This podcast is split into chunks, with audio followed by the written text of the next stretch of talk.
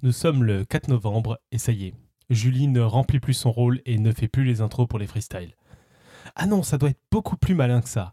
Un freestyle se doit d'être un freestyle avec ses imprévus et originalités, donc elle me laisse faire ce soir pour annoncer la couleur. Nous sommes donc le dernier jour de l'an 29 après Nicotube. Vous êtes bien dans l'épisode 10 en base 192 de Podcast Science, bienvenue.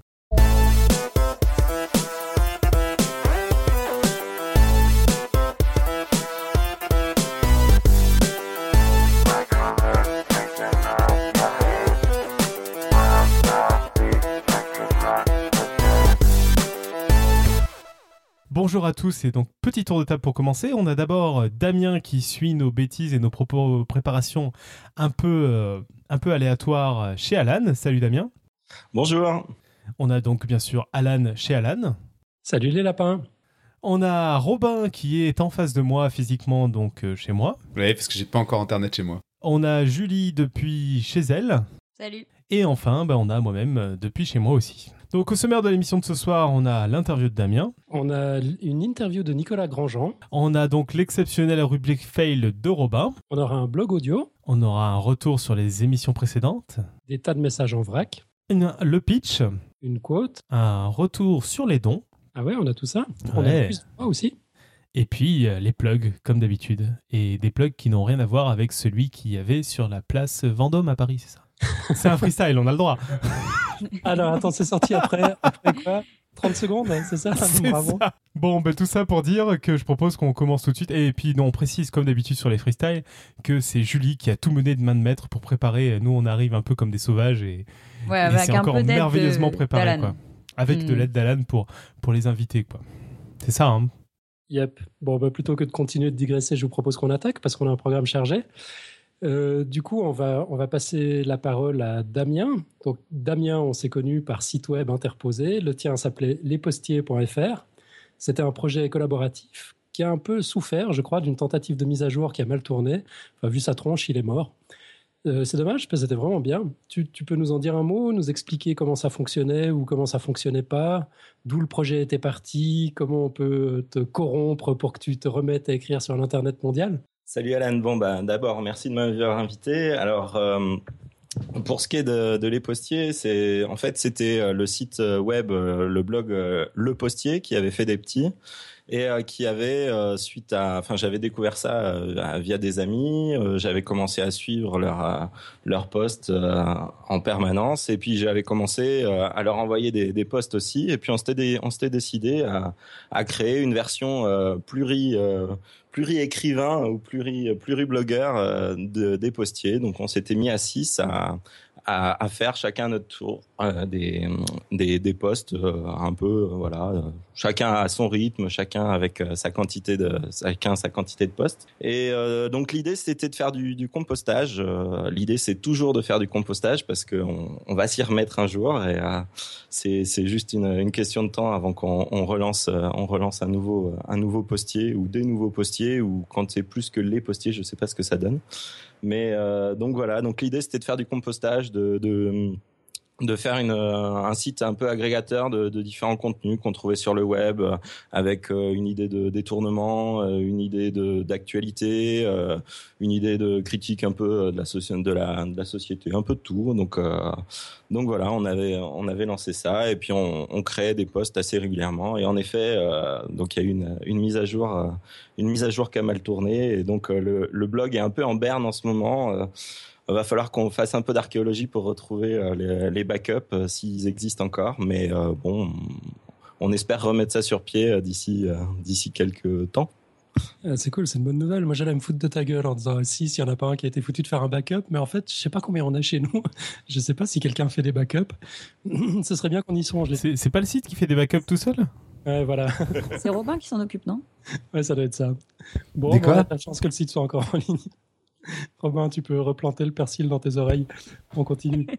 Euh, donc Damien, en attendant, bah, tu postes régulièrement des billets super intéressants sur notre communauté Google ⁇ Un immense merci pour ça.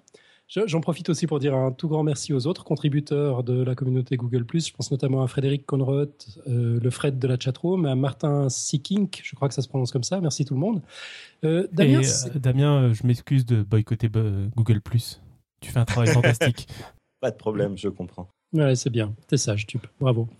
Je vais te demander tes sources. C'est quoi? Ils viennent d'où tous ces articles que tu partages? Alors euh, principalement, ils viennent de, NetVibe et de iTunes. Euh, donc en, gros, je suis abonné à pas mal de flux RSS que j'essaye de suivre un petit peu euh, et pas mal de pas mal de podcasts différents. Donc euh, beaucoup euh, beaucoup des émissions euh, de, de France Inter, de, de France Culture, des émissions des chroniques. J'ai eu le, le plaisir d'entendre Robin euh, il y a pas si longtemps euh, sur France Inter. ah, ouais, Robin et son blog. Voilà. ça. Son Et, blog euh, mystérieux dont on ne parlera pas ce soir.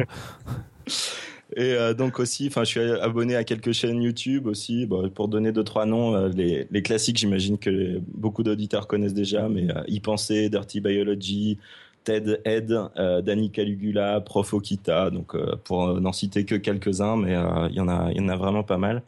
Et puis pas mal de blogs de vulgarisation scientifique, donc qui arrivent sur les, flux RSS. Bon, pour en citer quelques-uns encore, Passeur de science, dans les testicules de Darwin, Axolot, Chou Romanesco, Vachkiri, Integral Curviligne, entre autres, euh, entre beaucoup d'autres. Donc euh, voilà, j'essaye de, de suivre un peu euh, l'actualité scientifique, la vulgarisation scientifique, puis quand je trouve... alors j'essaye de me restreindre à un post sur Google Plus par jour, j'y arrive pas tout le temps, mais... mais voilà, c'est un peu l'idée. J'en sélectionne un par jour et puis j'essaye de- d'en poser un par jour. C'est cool, on apprécie bien. Tu, peux juste, t'as as, évoqué deux fois flux RSS. Expliquer à Robin ce que c'est? Alors un, un flux RSS, donc euh, trou- ah, c'est un flux qui se remet à jour à chaque fois qu'un blog, par exemple, cite, euh, enfin publie un nouveau un nouveau contenu, un nouveau post. On a, euh, il suffit de s'abonner. Alors euh, il y a pas mal de logiciels, euh, soit soit directement online comme euh, NetVibe ou, ou d'autres. Euh, euh, RIP euh, à Google Reader que je suivais régulièrement et euh, qui a disparu pour mon plus pour mon plus grand désespoir. Mais il y a aussi, si je me trompe pas, il y a Thunderbird qui permet de, de suivre des flux RSS. Donc, en gros, on va on va chercher un on va chercher un blog euh, via le flux RSS, on cherche son flux RSS et on, on s'inscrit à travers euh, à travers ce, ce lecteur de flux et puis on est informé dès qu'il y a un nouveau post, euh, dès qu'il y a un nouvel article de blog ou dès qu'il y a un nouveau podcast qui sort. T'es dur, Alan, hein, parce que Ouais. Robin sait très bien ce que c'est un flux RSS, il en a un sur son blog. Dans, dans la vraie vie, tu es un scientifique un peu bizarre. Je vais essayer de pas me planter. Tu es hydrogéophysicien, c'est ça? Donc l'hydrogéophysique, c'est la physique de l'eau. Hydro, qui s'écoule dans la terre. Géo, concrètement, c'est quoi? Eh ben, c'est exactement ce que tu dis. Donc, je m'intéresse à l'écoulement de l'eau dans la terre hein, en utilisant des méthodes physiques. Donc, euh, le plus simple, je pense, pour euh, comprendre ce qu'on fait, c'est de faire une analogie avec l'imagerie médicale. Donc, euh, pour ceux qui ceux qui ont déjà passé un scanner, euh, la grosse machine dans laquelle on rentre et qui fait zzz, zzz, zzz, zzz en permanence, ou ceux qui ont déjà fait un électroencéphalo euh, un électroencéphalogramme ou un électroencéphalogramme. Donc en fait, l'idée c'est de mesurer des propriétés, euh, des propriétés physiques, comme euh, dans les dans les cas de l'imagerie médicale, euh, le, potentiel électrique pour l'électroencéphalogramme ou euh, pour euh, le, cas du scanner, euh, les, rayonnements en rayon X. Enfin, il y a pas mal de pas mal de techniques différentes. Et l'idée c'est que moi j'utilise ce genre de technique là, mais pour essayer de comprendre un peu comment l'eau est distribuée dans dans la roche, comment est-ce que l'eau s'écoule dans la roche. Donc euh, il y, a, y a plusieurs euh, y a plusieurs principes de base comme un écoulement d'eau va créer euh, une distribution de, de de champs électriques qui va être mesurable. Donc si je verse de l'eau dans un dans un bloc de sable par exemple, je vais pouvoir suivre l'écoulement de l'eau en mesurant les, les différences de potentiel électrique à la surface du sable. Euh, on peut aussi euh, on peut aussi mesurer euh, des résistances électriques de, roches pour savoir s'il y a plus ou moins d'eau ou s'il y a plus ou moins d'air, s'il y a plus ou moins de polluants. Donc il y a pas mal d'applications différentes. Donc voilà, moi je travaille principalement sur ces, thématiques-là appliquées à l'environnement, donc tout ce qui est remplissage des, des nappes phréatiques et euh, suivi de l'infiltration de l'eau et puis euh, et puis euh, suivi de suivi des polluants dans, dans le sol. En résumé, on peut dire, je pense que je torture les roches en les électrocutant, en leur mettant des électrodes partout, et puis et puis ouais, voilà. Ok, donc non seulement on peut s'amuser en regardant couler de la flotte entre des cailloux, mais en plus ça permet de sauver le monde. On Eh ben, apprend tous les jours. ouais, alors sauver le monde, je sais pas, on, on verra, mais euh, mais essayer d'un peu mieux comprendre euh, la physique, euh, la physique des roches et puis euh, les applications. Ça, ça, commence à être de plus en plus utilisé dans les dans les problématiques environnementales, que ce soit les, les suivis de polluants ou, ou juste retrouver l'eau. Je discutais avec un, un, doctorant la semaine dernière qui cherchait où était la, la, nappe phréatique dans un aquifère. Donc en gros, qui cherchait où où euh, où fallait creuser pour avoir de l'eau euh, dans un dans un aquifère donc dans une nappe phréatique en, en, Afrique. Et pour ça ils cherchaient là où étaient les fractures là où il y avait euh, de l'eau qui pouvait rentrer dans le sol là où elle pouvait être stockée. Et donc il y a, y a pas mal de il y a pas mal d'applications. Et donc sauver le monde je sais pas mais améliorer le quotidien de certains voilà, il y a encore du boulot, mais ça commence à être possible. Juste une question, pardon, je, me permets d'intervenir. Tu, tu, te sers, tu as une utilité, tu as un lien avec euh, les modélisations de, de ces choses-là, de la percolation par les physiciens, les mathématiciens, notamment avec les histoires de mouvements browniens, trucs comme ça? Alors euh, oui, complètement. Bah, dans géophysique euh, et dans hydrogéophysique, il y a physique, donc euh, je passe mon temps à, manipuler euh, bah, les équations de Maxwell et, et autres et autres joyeusetés d'équations plus ou moins complexes. Mais oui, oui, typiquement, je fais pas mal de modélisation numérique, donc pas mal de simulation numérique pour essayer de comprendre ce qu'on mesure, parce que quand on quand on mesure des choses, l'intérêt de la géophysique, c'est de mesurer les choses de l'extérieur sans rentrer dedans. Donc, on ne sait pas exactement comment fonctionnent euh, les choses à l'intérieur. Donc, à partir de, de, mesures euh, de mesures qu'on fait, on va essayer de retrouver ce qui s'est passé à l'intérieur de, de, la roche, par exemple. Et pour retrouver ça, alors on résout ce qu'on appelle un problème inverse, c'est-à-dire euh, on regarde les, les mesures qu'on a faites et on essaye de trouver le, le, modèle physique, les processus physiques qui expliqueraient les, les mesures qu'on a faites. Et donc, euh, typiquement, euh, les problématiques de mouvement brownien, euh, je m'en sers beaucoup dans les problématiques de, diffusion d'ions dans, dans, les, dans les milieux, donc que ce soit de la diffusion de pollution ou autre. Et puis, bah, après, tout ce qui est, ouais, tout ce qui est simulation numérique, méthode en éléments finis, différences finies, etc. ouais, c'est des trucs qui sont un peu les outils de tous les jours. Ok, donc en, en lien avec des médailles Fields récentes, quoi. Alors, euh, peut-être pas, directement avec ce qu'ils ont fait, mais c'est peut-être pas aussi exactement, mais, euh, mais un jour peut-être, hein, euh, quand j'aurai pris exactement. quand tu auras une médaille Fields, essaie de faire mieux que Robin. pense à nous citer quand tu parles à la radio, quoi. je, je n'y manquerai pas, pas de problème. Ah, c'est sympa. Cette attention nous touche. Euh, pour revenir à l'hydrogéophysique, tu es même docteur en hydrogéophysique. Sur quoi portait ta thèse? Alors, si j'ai le droit de dire des gros mots. Vas-y, dis-nous le titre de ta thèse et puis après, tu as le droit d'expliquer, mais on veut déjà le titre. Alors, euh, alors j'ai fait une étude géophysique des phénomènes de transfert dans les argilites du calovo oxfordien partiellement saturé en eau. J'adore les titres de thèse. Ouais, c'est cool. et, euh, donc, euh, si on fait mot à mot, bah, études géophysiques, donc euh, physique euh, de, de, la Terre, des phénomènes de transfert. Donc, je m'intéressais à tout ce qui est écoulement d'eau, diffusion de, de, polluants, donc par exemple les, les ions qui, qui, diffusent dans, le, dans les milieux. Et je m'intéressais donc aux argilites du calvo oxfordien, et ça, ça fait écho à un des un des, des dossiers qui a été fait sur Podcast Science sur l'enfouissement des déchets radioactifs et le projet CIGEO notamment parce que j'ai étudié comment se comportaient les argiles quand on quand on diminuait leur euh, leur teneur en eau, c'est-à-dire quand on commençait à les sécher. Et j'ai essayé de, comprendre comment on pouvait euh, déterminer les, les, paramètres de transport de, de l'argile, c'est-à-dire à quelle vitesse euh, les, les, les, les, potentiels polluants, les futurs les futurs potentiels radionucléides pouvaient pouvaient traverser l'argile. Donc euh, l'idée c'était à partir de mesures physiques, euh, toujours pareil, en électrocutant euh, mes échantillons ou en mesurant les, potentiels électriques un peu partout, en les séchant et autres. J'essayais de, de, de, comprendre comment comment était structuré le, le milieu de, de, ces argiles consolidées, et puis d'essayer de comprendre par quel par quel chemin risquait de passer la, la pollution, à quelle vitesse quand il y avait moins d'eau et, et tout ça. Donc donc voilà pour la. Pour ah, donc, euh, donc un sujet très très concret et très euh, urgent en fait. Euh, oui, alors urgent, oui, concret, oui, oui, très appliqué. Mais c'est vrai que j'ai fait quand même beaucoup de, développement comment dire de développement théorique, quelques mesures sur euh, sur échantillons, mais c'est vrai qu'il y a j'ai pas enfin ce travail pourrait être encore poursuivi en allant sur le terrain en faisant des, mesures directement dans le dans le laboratoire de, Bure dont, dont vous avez parlé. Donc peut-être dans le peut-être dans le futur à, à, voir. Et donc le dossier c'est pour quand que tu le rends déjà? Demain à 16h. Euh, il m'a pas encore dit, Alan. euh, C'est de- demain 16h en général la deadline. C'est ça, c'est tout simple. demain 16h. Ok. euh, je vais te poser une question qui a rien à voir, parce qu'en papotant comme ça euh, de, de choses et d'autres, tu m'as parlé du peer reviewing et de quelques anecdotes croustillantes.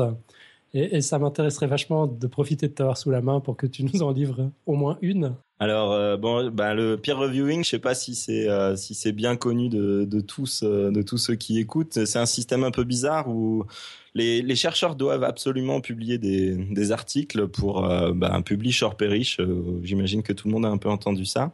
Donc euh, l'idée c'est que on a fait nos recherches, on est content, mais maintenant il faut faut publier, faut communiquer là-dessus. Et donc euh, donc c'est un système un peu bizarre où on va on va pas être payé pour écrire des articles, on va payer pour pouvoir les publier. Et si après on veut les lire, bah, il faut payer aussi pour pouvoir lire les articles qu'on a écrits. Et j'aimerais même préciser encore à ce que tu dis, c'est qu'on paye même parfois plusieurs fois pour publier. hein.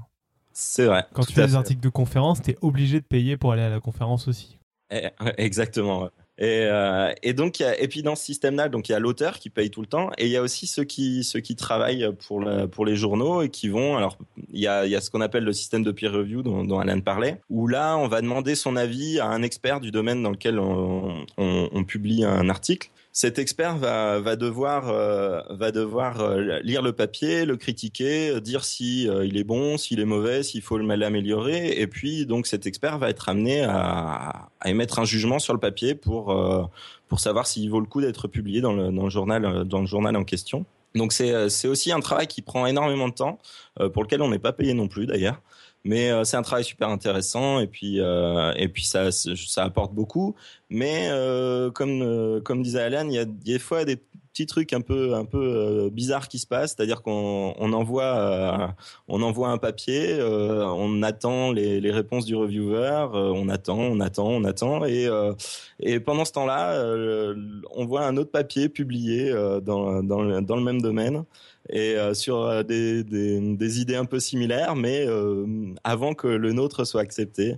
Et donc ça arrive comme ça que des, des reviewers, donc ça, comme on dit, ils s'assoient sur le papier parce que ben ils ont fait plus ou moins la même chose, plus ou moins en même temps, euh, peut-être un peu différemment, et donc ben T'as pas le système des préprints pour ça? Alors après, ça, ça dépend des journaux, ça dépend des, domaines. Par exemple, je sais qu'en en astrophysique, on envoie tout euh, sur euh, des, des serveurs online. euh, Une fois que le, papier est soumis, il est mis par exemple dans, dans ArcSive ou d'autres serveurs comme ça. Euh, après, selon selon les domaines, ça, ça varie beaucoup. Euh, les, le problème, c'est qu'on on peut pas empêcher un, un chercheur qui a, qui, a, qui a travaillé sur le même domaine que soi de, de publier.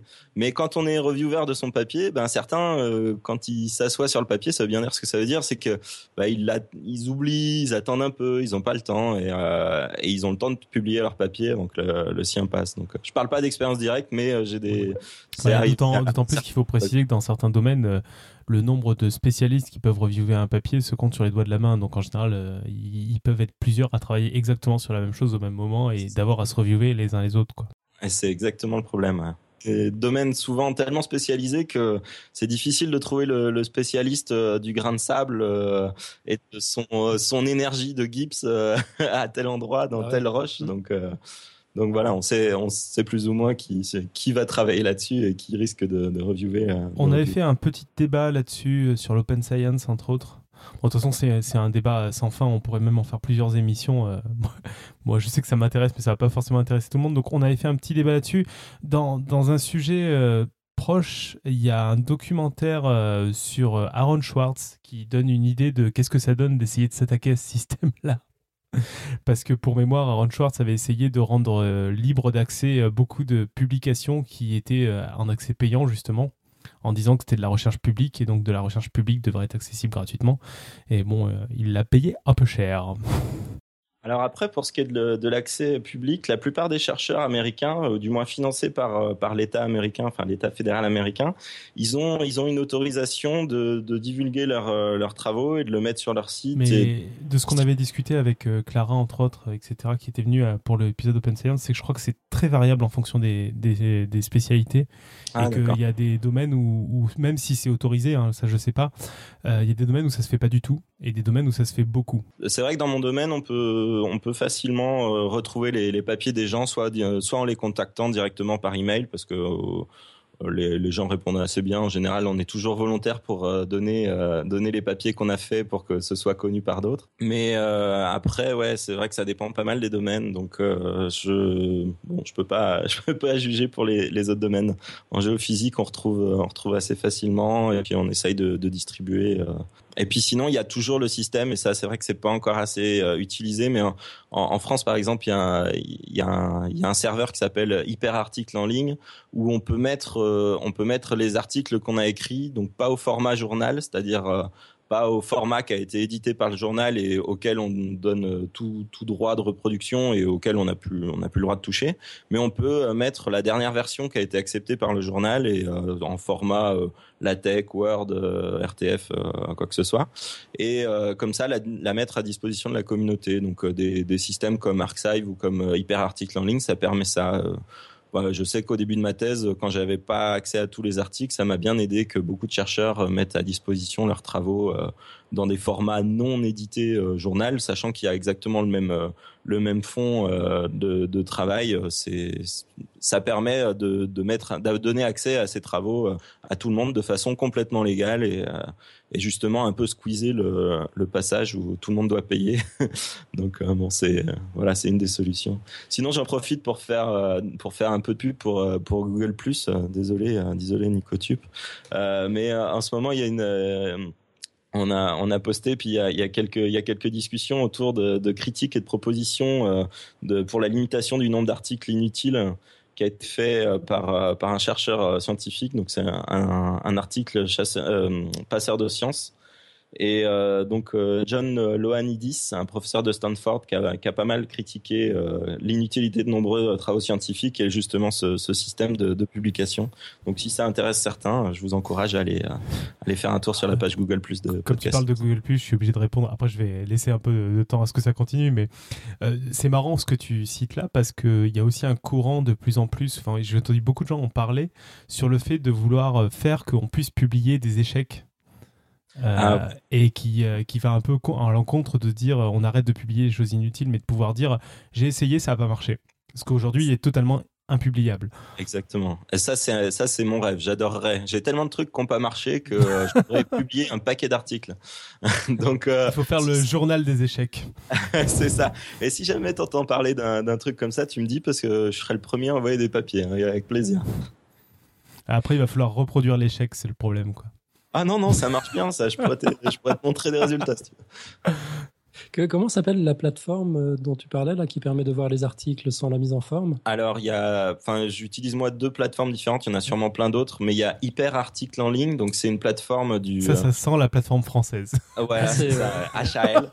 Euh, c'est la même plateforme qui fait TEL, thèse en ligne, euh, qui permet à tous les doctorants français, francophones ou de partout euh, de, de, mettre son, son, manuscrit de thèse sur Internet. tu vois, je connaissais pas. Et, et cette plateforme, par elle a été développée par le CNRS en fait pour justement rendre accessibles les, les, papiers au plus grand nombre.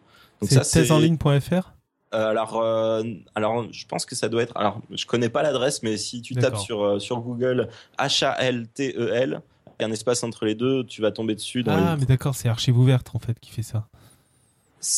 Oui, ça doit, ouais, ça doit être ça. Ok.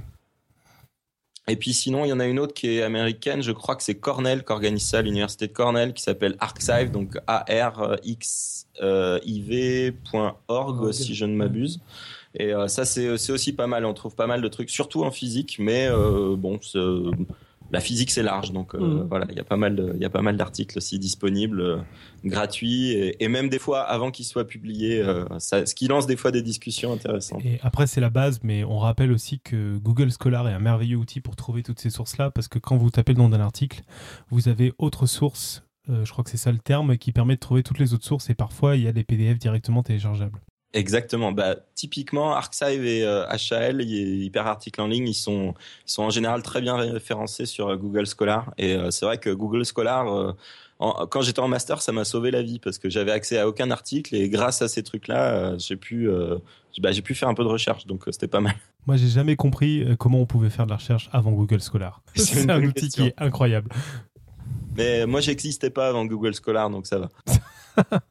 Idem pour faire des podcasts euh, de science, avant d'avoir des potes qui ont des accès puis qui te les prêtent euh, pour, euh, pour accéder aux articles payants. Google Scholar, ça te sauve la vie. C'est, vraiment génial. Euh, bon, juste pour, pour conclure quand même sur, sur cette histoire de peer reviewing, euh, c'est un mauvais système en fait le peer reviewing? Alors, je je sais pas si c'est un mauvais système. euh, bah, si vous me permettez, je vais paraphraser euh, Churchill qui disait la démocratie est le pire des régimes, à l'exception de tous les autres déjà essayés dans le passé. Je le fais pas en anglais, hein, celle-là j'ai pas prévu. mais euh, mais ouais, je pense que le, le peer reviewing, bon, c'est pas du tout le système optimal, mais comme pour l'instant on n'a pas trouvé mieux. pour juger de la qualité d'un article avant sa publication, c'est quand même c'est quand même un système qui marche plus ou moins bien, mais euh, c'est quand même un système qui marche quoi. Ok, c'est- système. hyper, Voilà, c'est c'est le mauvais. hyper discutable hein, ce que tu dis. Moi, je, C'est le- bah, euh, je suis euh, volontiers intéressé pour en Bah, discuter. faudra, faudra qu'on en discute à l'occasion, mais moi, je, enfin, je trouve que c'est très très discutable sur le côté. euh, c'est le moins mauvais système. euh, Aujourd'hui, c'est un système qui est qui a une, un monopole incroyable, mais qui qui fait l'épreuve de, plein de ces faiblesses que tu as citées, hein, mais il y, en a- beaucoup d'autres. Il y a aussi le fait que euh, le reviewer étant un nombre très limité, c'est que tu as, beaucoup de domaines où si tu cites pas les reviewers potentiels, tu n'as aucune chance d'être publié. Ce qui est très discutable euh, parfois dans, certains articles. Ça, c'est le qui est très lié au publish and perish. Enfin, t'as beaucoup, beaucoup, beaucoup de choses qui sont très critiquables dans ce système. Alors certes, euh, il y en a pas mieux euh, sous le nez, mais c'est aussi, enfin, c'est, l'œuf et la poule. hein. C'est parce que tous les scientifiques croient en système qu'on n'a pas mieux à, proposer. Parce qu'en fait, le principe, c'est surtout qu'il y a une communauté qui ait confiance en un système pour lire les articles. Moi, je suis convaincu que c'est, euh, c'est ce que tu disais au départ. C'est un mauvais système. On a des acteurs au milieu qui prennent de l'argent de tous les côtés et pour un travail qui est de plus en plus minimum. C'est-à-dire qu'à l'époque où ils publiaient en papier, c'est discutable. Maintenant qu'ils publient en électronique, qu'on fait toute la mise en page pour eux, euh, le travail est assez limité, quoi. Ouais, bon, on va peut-être pas entrer dans les toutes les technicalités, etc. Mais, mais toujours est-il que c'est le système aujourd'hui qui permet de. Tout à fait. C'est le seul système qu'on a aujourd'hui pour, euh, pour moins valider. euh, ça, Alors, ouais. Ce qui est sûr, c'est qu'aujourd'hui, quand on a des charlatans en sciences, on arrive assez rapidement à les voir par ce système-là parce que Mm. on en a déjà parlé plusieurs fois, soit par Alter Science, soit dans d'autres domaines. On, arrive à voir qu'ils ont aucune publication qui est passée en peer reviewing et tout ça. En gros, en général, si on a une découverte qui est vraiment notable, elle arrive à passer. Donc il y a, y a des choses à, à, la, à la marge, etc. Mais il fait son effet de sélection un peu. euh, Ouais, absolument. Et, et c'est ce qui nous permet euh, à nous aujourd'hui de distinguer une, une opinion euh, d'un fait qui a été euh, vérifié, discuté, rigoureusement analysé. Pour moi, ça, ça reste quand même un système extraordinaire, même s'il a des failles. C'est vrai C'est ça. en a- On en a C'est- pas mal parlé, mais c'est quand même bien, quoi. Mais je pense qu'en enfin, en gros, c'est un système qui fonctionne bien, mais qui est un système qui n'a pas encore vécu la révolution numérique qu'ont vécu plein d'autres domaines. Et il serait temps, quoi. Alors, juste si je peux encore un tout petit peu sur le sujet, c'est euh, il y a depuis euh, quelques années, je dirais 5-6 ans, mais je suis pas, je suis pas super sûr de moi. Il y a des papiers qui font de l'open review, c'est-à-dire qui vont, qui vont publier euh, un article euh, en phase de review, c'est-à-dire à savoir s'il va être publié dans le journal ou pas, et tout le monde peut venir critiquer l'article euh, de façon ouverte, alors de façon anonyme ou avec son vrai nom, mais tout le monde peut faire une une critique euh, directement euh, online sur le sur le site et il y a, y a pas mal de il y a pas mal de journaux euh, surtout des, des journaux en open access qui, permettent de faire ça. Et donc comme ça on voit le journal avant euh, enfin le pardon on voit le- l'article avant euh, qu'il soit qu'il soit accepté par le journal on peut suivre toutes les toutes les critiques tous les commentaires et tout le processus de review euh, de façon complètement ouverte et puis après, on peut voir la, la version publiée. Donc ça permet de voir s'il y a un reviewer qui a exagéré en demandant euh, d'être cité euh, 35 fois ou, euh, ou, si, euh, ou si au contraire le, le processus s'est très bien passé, euh, si le papier a été beaucoup amélioré. Parce qu'il y a ça aussi quand même. Le, le peer review, euh, moi ça m'est très souvent arrivé que les... les ben, ça m'arrive même quasiment pour tous les articles. euh, les, les reviewers, ils apportent quand même aussi Hmm. beaucoup la qualité du papier euh, en Bah, général. euh, à notre petite échelle, c'est des retours qu'on a beaucoup sur Podcast Science où quand on fait un, un- on fait toujours un- une sorte de peer review vu qu'on relit les dossiers, enfin on essaie des extérieurs. Et c'est vrai que on, on a rarement eu des retours négatifs. On a surtout eu des merci, ça s'est amélioré la qualité. C'est vrai qu'un regard extérieur, ça améliore forcément la, la qualité, quoi. Mais Mhm. après, c'est aussi un des biais pour moi du, du peer review, c'est que une fois qu'il est publié, ça y est, il est dans le marbre. Mais en fait, la plupart du temps, enfin, ça dépend des domaines, hein, mais on peut pas aller jusqu'au bout du peer review. On peut rarement reproduire l'expérience, même si euh, l'idéal de la science dit que on- pour qu'une euh, qu'une quelque chose soit bien scientifique, il faut qu'on ait pu le reproduire. En fait, les les reviewers, bien sûr, qu'ils ne le reproduisent pas. Enfin, dans ton cas, quand il s'agit de faire pleuvoir de l'eau sur du sable, c'est presque envisageable et encore parce qu'il faudrait un vrai protocole expérimental, ça c'est pas simple. Ah, mais on a des vrais protocoles. Non, mais pour toi, oui, mais je veux dire pour tes reviewers. Oui, oui, non, non, Voilà, mais c'est ça. Et euh, Il y a des manips qui prennent plusieurs mois. J'ai fait des manips ça. compris. euh, Enfin, moi, j'ai- c'était des trucs relativement courts. Ça prenait trois ou quatre mois à faire. Euh, comme on te demande de faire une review en 30 jours, euh, Bah, maintenant voilà. c'est à peu près le standard. Euh, en 30 jours, t'as pas le temps de refaire toutes les expériences. Euh, si c'est des codes numériques très compliqués euh, que quelqu'un a fait pendant toute sa thèse en trois ans, Mhm. par exemple. Là, tu as l'exemple, on en avait parlé à que- l'époque de pi. Si tu vas m'aider, Robin, euh, euh, ce, le mec qui a fait les décimales de pi au Palais de la Découverte où euh, personne n'avait vérifié parce que c'était trop long. Mm, oui, bah oui. Bah, C'est-à-dire que à l'époque, l'ordinateur n'existait pas encore. Un peu de, de compassion pour ces gens qui vivaient dans un temps. Enfin, bon, s'éclairer à la bougie à côté, c'est rien, quoi. Euh, et donc, il avait établi effectivement un record des décimales de pi et personne n'avait vérifié. Il avait calculé 707 décimales de pi à, la- 4 à la ans, main. ça ou- Je sais pas combien de temps il y avait passé, mais c'est démentiel. Et, euh, et personne n'avait eu le courage de vérifier. Enfin, je veux dire, c'était.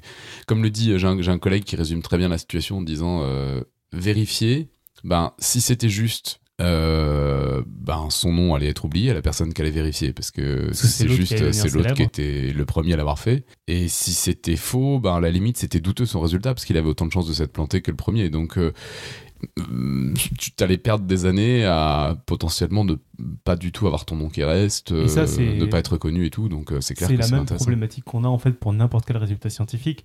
Le vérifier n'apporte aucune valeur, quoi. C'est-à-dire, on, on va pas rajouter son nom à la publi parce qu'on l'a vérifié. Donc, euh, c'est pour ça que même si c'est l'idéal de la science, c'est des choses qui sont peu faites. Et c'est là où je crois pas mal à ce que tu dis de d'avoir des reviews un peu permanentes de gens qui puissent faire des commentaires. C'est qu'avec le temps, on peut voir venir des erreurs ou des problèmes qu'on qu'on n'avait pas réalisés avant et qui peuvent même être de la bonne, enfin, que le scientifique peut l'avoir fait avec, en toute honnêteté, mais pas s'être rendu compte de ces problèmes-là, quoi. Je Mhm. pense que c'est une majorité. Je pense pas qu'il y Ah ait- oui, je pense y, une a, majorité. il y a bien sûr des, des scientifiques, ça reste des humains. hein, euh, on est tous des humains, Euh, donc il y en a bien sûr qui, qui sont carrément malhonnêtes ou du moins qui sont poussés à l'être. Mais euh, je pense que c'est, il y a quand même la majorité des, des choses qui sont publiées et qui qui seraient ma- pas vérifiées, qui seraient plutôt un problème expérimental euh, auquel personne a pensé, que personne a pensé à critiquer, ou alors euh, juste euh, voilà une, un, coup de Et pas de bol. Ou, Le, fait est qu'aujourd'hui, quand tu trouves un article, t'as pas à côté de cet article toute la critique contemporaine ou récente qui en a été faite. T'as accès Ouais. qu'à l'article. Tube. Bon, allez, j'arrête. Ouais, on, on fera un épisode spécial.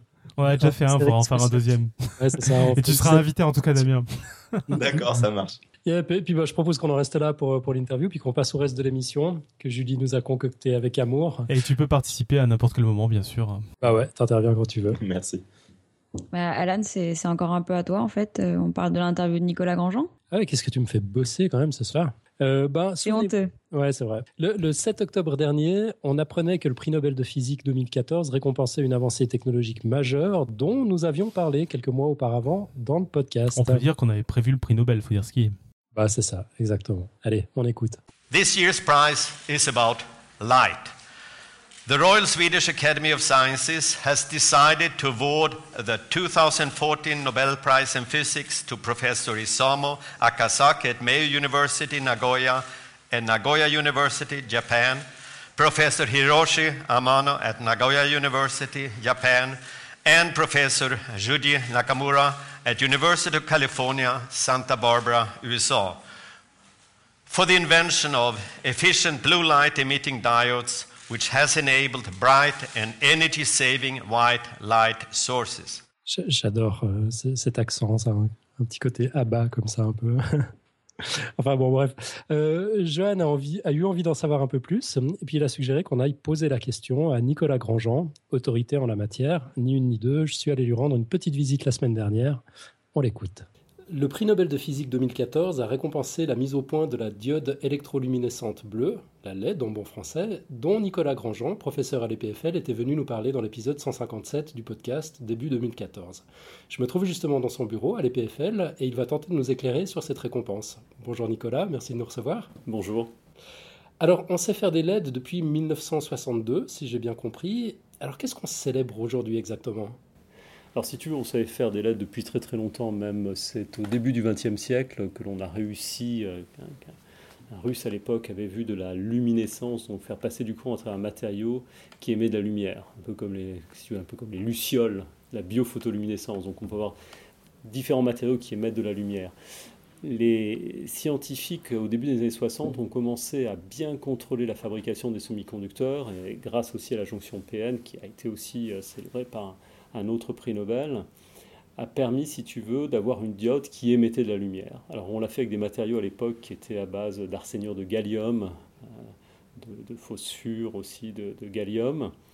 Les longueurs d'onde étaient limitées dans le rouge, voire le, jaune. C'est là, tu vois, sur ces appareils électroniques, d'ailleurs ton micro peut-être en a une. Elle est, rouge de mon côté là. mais des fois tu as ce jaune-vert. Mhm.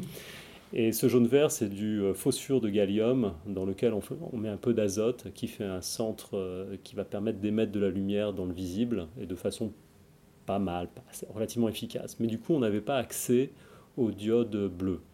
Et il a fallu attendre la fin des années 60, euh, début des années 70, pour commencer à avoir avec du carbure de silicium des diodes bleues qui étaient un bleu, bleu-vert, avec un rendement énergétique très très très mauvais. Là-dessus, à Bell Labs et puis aussi à, RCA aux États-Unis, les gens ont travaillé sur le nitrure de gallium. Et là, il y a eu des prémices avec quelques euh, émissions de photons bleus, si je puis dire, mais les performances étaient encore une fois très mauvaises en raison de l'absence de ce fameux dopage P. Donc on arrivait à faire ce qu'on appelle des joncs, mais avec une efficacité très faible. Des matériaux, donc euh, nitrure de gallium, et ce dopage P avec des semi-conducteurs grand gap à large interdite, qui permet d'avoir accès au bleu et même encore plus loin, aujourd'hui, euh, la recherche, c'est vraiment les diodes ultraviolettes, j'en avais un peu parlé. Mhm. Effectivement. Euh, donc ce, breakthrough remonte à la fin des années 80, début des années 90 Alors, c'est, ce qui est assez génial dans cette histoire, c'est que dès les années, donc fin des années 60, années 70, et d'ailleurs mon prédécesseur, euh, professeur Mark Games à l'EPFL, venant de Bell Labs, avait travaillé sur ces matériaux, et d'ailleurs dans le le résumé du prix Nobel, il y a un article où il y a marqué les Games Dingle, car il avait fait la croissance de ces matériaux dès le début des années 70. Et puis, encore une fois, il y a eu cet obstacle de qualité de matériaux, de dopage P, et tout le monde a, le arrêté. Sauf euh, peut-être deux ou trois groupes au Japon, euh, l'un qui, au début des années 80, commence à montrer qu'on peut améliorer la qualité, puis surtout l'équipe d'Akazaki avec son étudiant Amano. Euh, Amano d'ailleurs, que qui est, quelqu'un de très simple. Et je crois que ça aussi, c'est une, une très belle surprise de voir un, doctorant associé finalement au Nobel, parce que c'est lui qui a fait vraiment le gros du travail, hein, à Mano. D'accord, ouais, il est relativement jeune, il a 54 ans aujourd'hui, donc à l'époque il est... Oui, il est guère plus âgé que moi, donc effectivement il est très très jeune. Une chance qu'il ait été jeune et qu'ils soient encore tous vivants, parce que là on est en 2014 quand même, on a mis un moment avant de les. Oui, à Kazaki, je me souviens à Kazaki en 2000, j'étais à une conférence au Japon, il y avait déjà pas mal de lobbies pour que Kazaki ait le prix Nobel. Donc on savait dans la communauté que depuis 10 ans, euh, il pouvait y avoir un prix Nobel pour la lumière blanche. Euh, il fallait simplement peut-être attendre que euh, les LED se généralisent et qu'on ait enfin des performances qui puissent effectivement justifier et, valider cette révolution de l'éclairage dont on parle depuis euh, une dizaine d'années aujourd'hui. D'accord. justement, on se posait la question si la récompense était attendue. Donc c'est des chercheurs extrêmement reconnus dans le domaine. Alors, encore une fois, Akazaki, c'était vraiment le, père fondateur des nitrures du gène au Japon et, dans le monde avec son étudiant Amano. Et quant à Nakamura, c'est vraiment lui qui, en 93, avec sa première publication qui apparaît en 94, en fait, de la première euh, diode bleue, donc c'est une publication qui est citée plus, de, plus de 1000 fois. Mm-hmm. Euh, c'est lui, d'ailleurs, si on regarde le nombre de travaux, les travaux, il y a vraiment un seuil laser, il y a vraiment un seuil à partir de 94, date de sa publication. Euh, lors de ton passage dans le podcast Science, tu nous avais indiqué que, que le monde académique était aujourd'hui le parent pauvre de la recherche dans le domaine, euh, essentiellement drivé par l'industrie.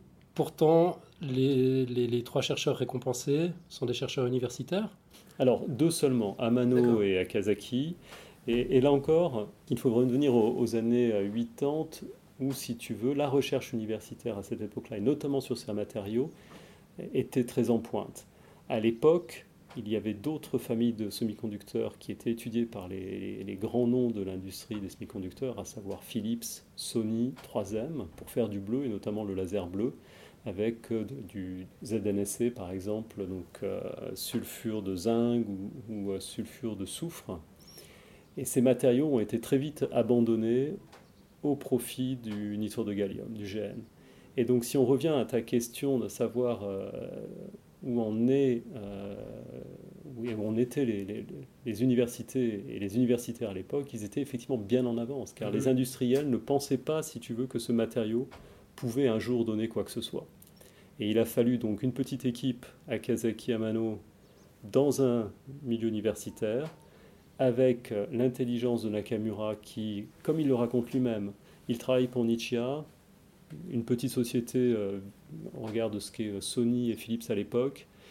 Il va dans une conférence, il y a 500 personnes qui travaillent sur ZNSC, sur les lasers bleus à base de semi-conducteurs de 6, et il y a 10 personnes dans une salle qui travaillent sur le nitrure de gallium, avec comme objectif, encore une fois, de faire de la lumière bleue, laser bleu. Et il se dit, j'ai aucune chance de rivaliser avec les gros, euh, si je veux que ça marche, il faut que je fasse du GN, et en plus c'est un matériau qui est solide, c'est-à-dire que le jour où ça marche, ça sera fiable, alors que les 2.6, ça marchait, mais c'était pas fiable. Et là, il part en Floride pour apprendre la technique de croissance, qu'il modifie. Il modifie la technique de croissance, il a l'intuition de qui est comment arriver à faire un bon matériau. Et il revient au Japon, il convainc son patron de mettre de l'argent là-dessus, et il démarre tout seul dans son coin son activité. Ah, c'est épatant. Les, trois chercheurs récompensés, donc c'est Isamu Akasaki qui a 85 ans, Hiroshi Amano qui en a 54 de l'université de Nagoya au, Japon, et Suji Nakamura 60 ans de l'université de Californie, sont pas physiciens en fait, ils sont chimistes. Alors, euh, ils ont tous les gens qui, on va dire, la plupart des chercheurs qui ont euh, développé ces matériaux ont souvent cette double culture de physiciens, euh, physiciens des matériaux, chimistes. Euh, la croissance, et notamment la croissance dont on parle, MOCVD, une croissance en phase vapeur aux organométalliques, c'est des réactions chimiques à haute température. Donc souvent, effectivement, les, premiers qui ont lancé la croissance de ces semi-conducteurs dans les années 70 ont souvent un background de, de chimistes. D'accord. Et, puis on fait quoi exactement les, trois, c'est quoi qu'on récompense aujourd'hui? Alors, on récompense vraiment la, la, dire la découverte. En un sens, oui, c'est la découverte de la diode bleue. Euh, là encore, petite histoire, mais souvent une petite histoire aboutit à de grandes découvertes. Il y a une amélioration du matériau, il y a moins de défauts, on savait qu'en mettant du magnésium dans ces couches, a priori, on devait obtenir du type P, mais les couches étaient isolantes, donc il n'y avait pas de, conductivité électrique. Et euh, Amano, à un moment donné, prend ces couches, regarde sous microscope euh, à, balayage, et sous faisceau d'électrons, il voit apparaître de la luminescence bleue. Et là, il se dit, il se passe quelque chose quand je mets mon échantillon sous le faisceau d'électrons. Et effectivement, il était en train de dissocier l'hydrogène qui était lié au magnésium. En fait, les couches étaient isolantes car l'accepteur qui donne lieu au dopage P était passivé, neutralisé par l'hydrogène. Et grâce à son faisceau d'électrons, sans le savoir, il casse ces liaisons.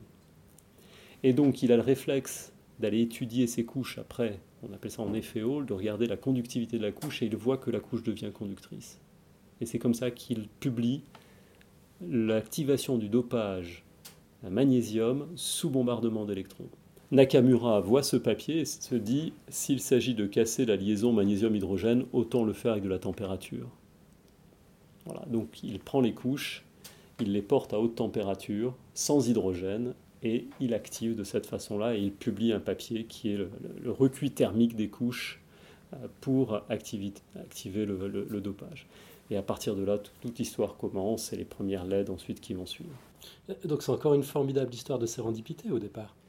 C'est, euh, je crois que ce prix Nobel récompense euh, la persévérance, euh, le fait de ne pas avoir d'idées préconçues. Mm-hmm. Je me souviens quand j'ai commencé ma thèse, on entendait parler, donc c'était en 91, on entendait parler de ces matériaux, et je me souviens très bien de gens qui disaient mais ça ne marchera jamais. voilà.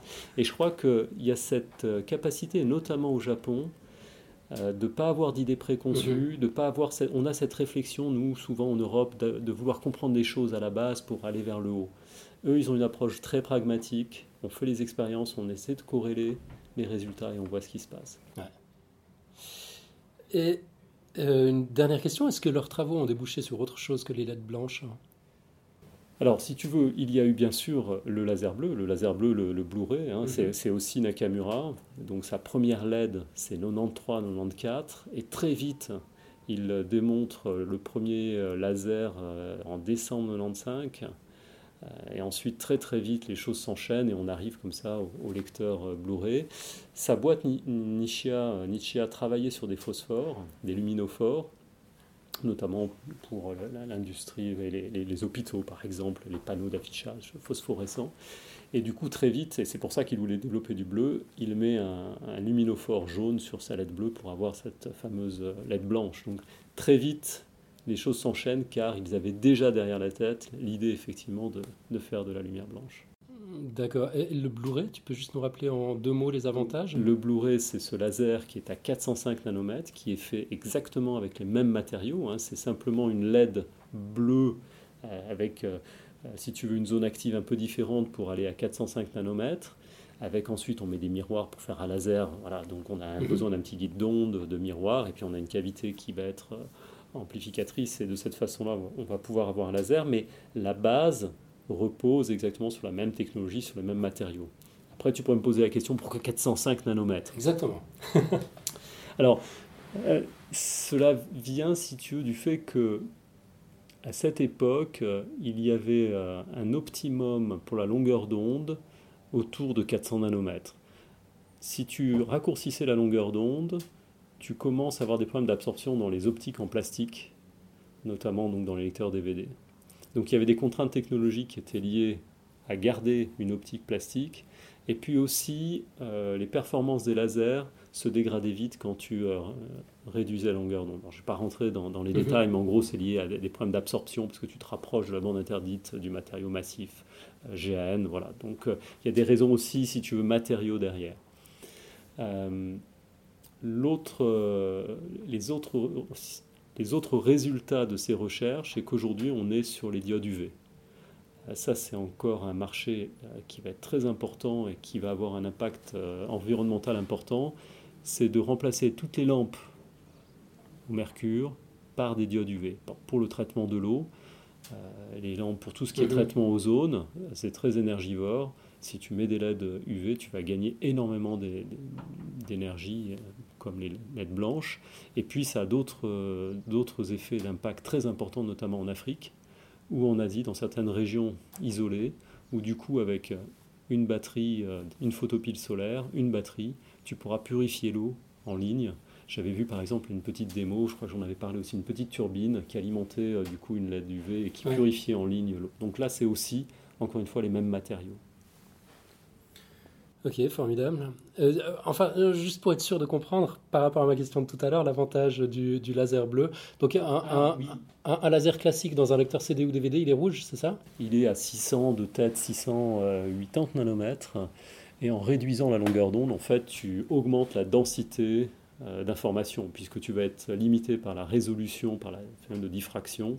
Donc plus tu utilises une longueur d'onde petite, plus tu vas pouvoir coder l'information sur de petits objets, augmenter la densité. Donc tu passes de cette façon-là à 4,7 gigas de tête à un peu plus de 20 gigas sur les disques blancs. Donc c'est vraiment une densification de l'information grâce à la réduction de la longueur d'onde.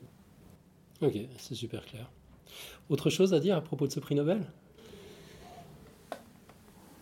Je crois que, euh, en tant qu'expérimentaliste ou expérimentateur plutôt, euh, je trouve que c'est pas désagréable de se dire que euh, il n'y a pas que de la physique des fois un peu éthérée qui est récompensée.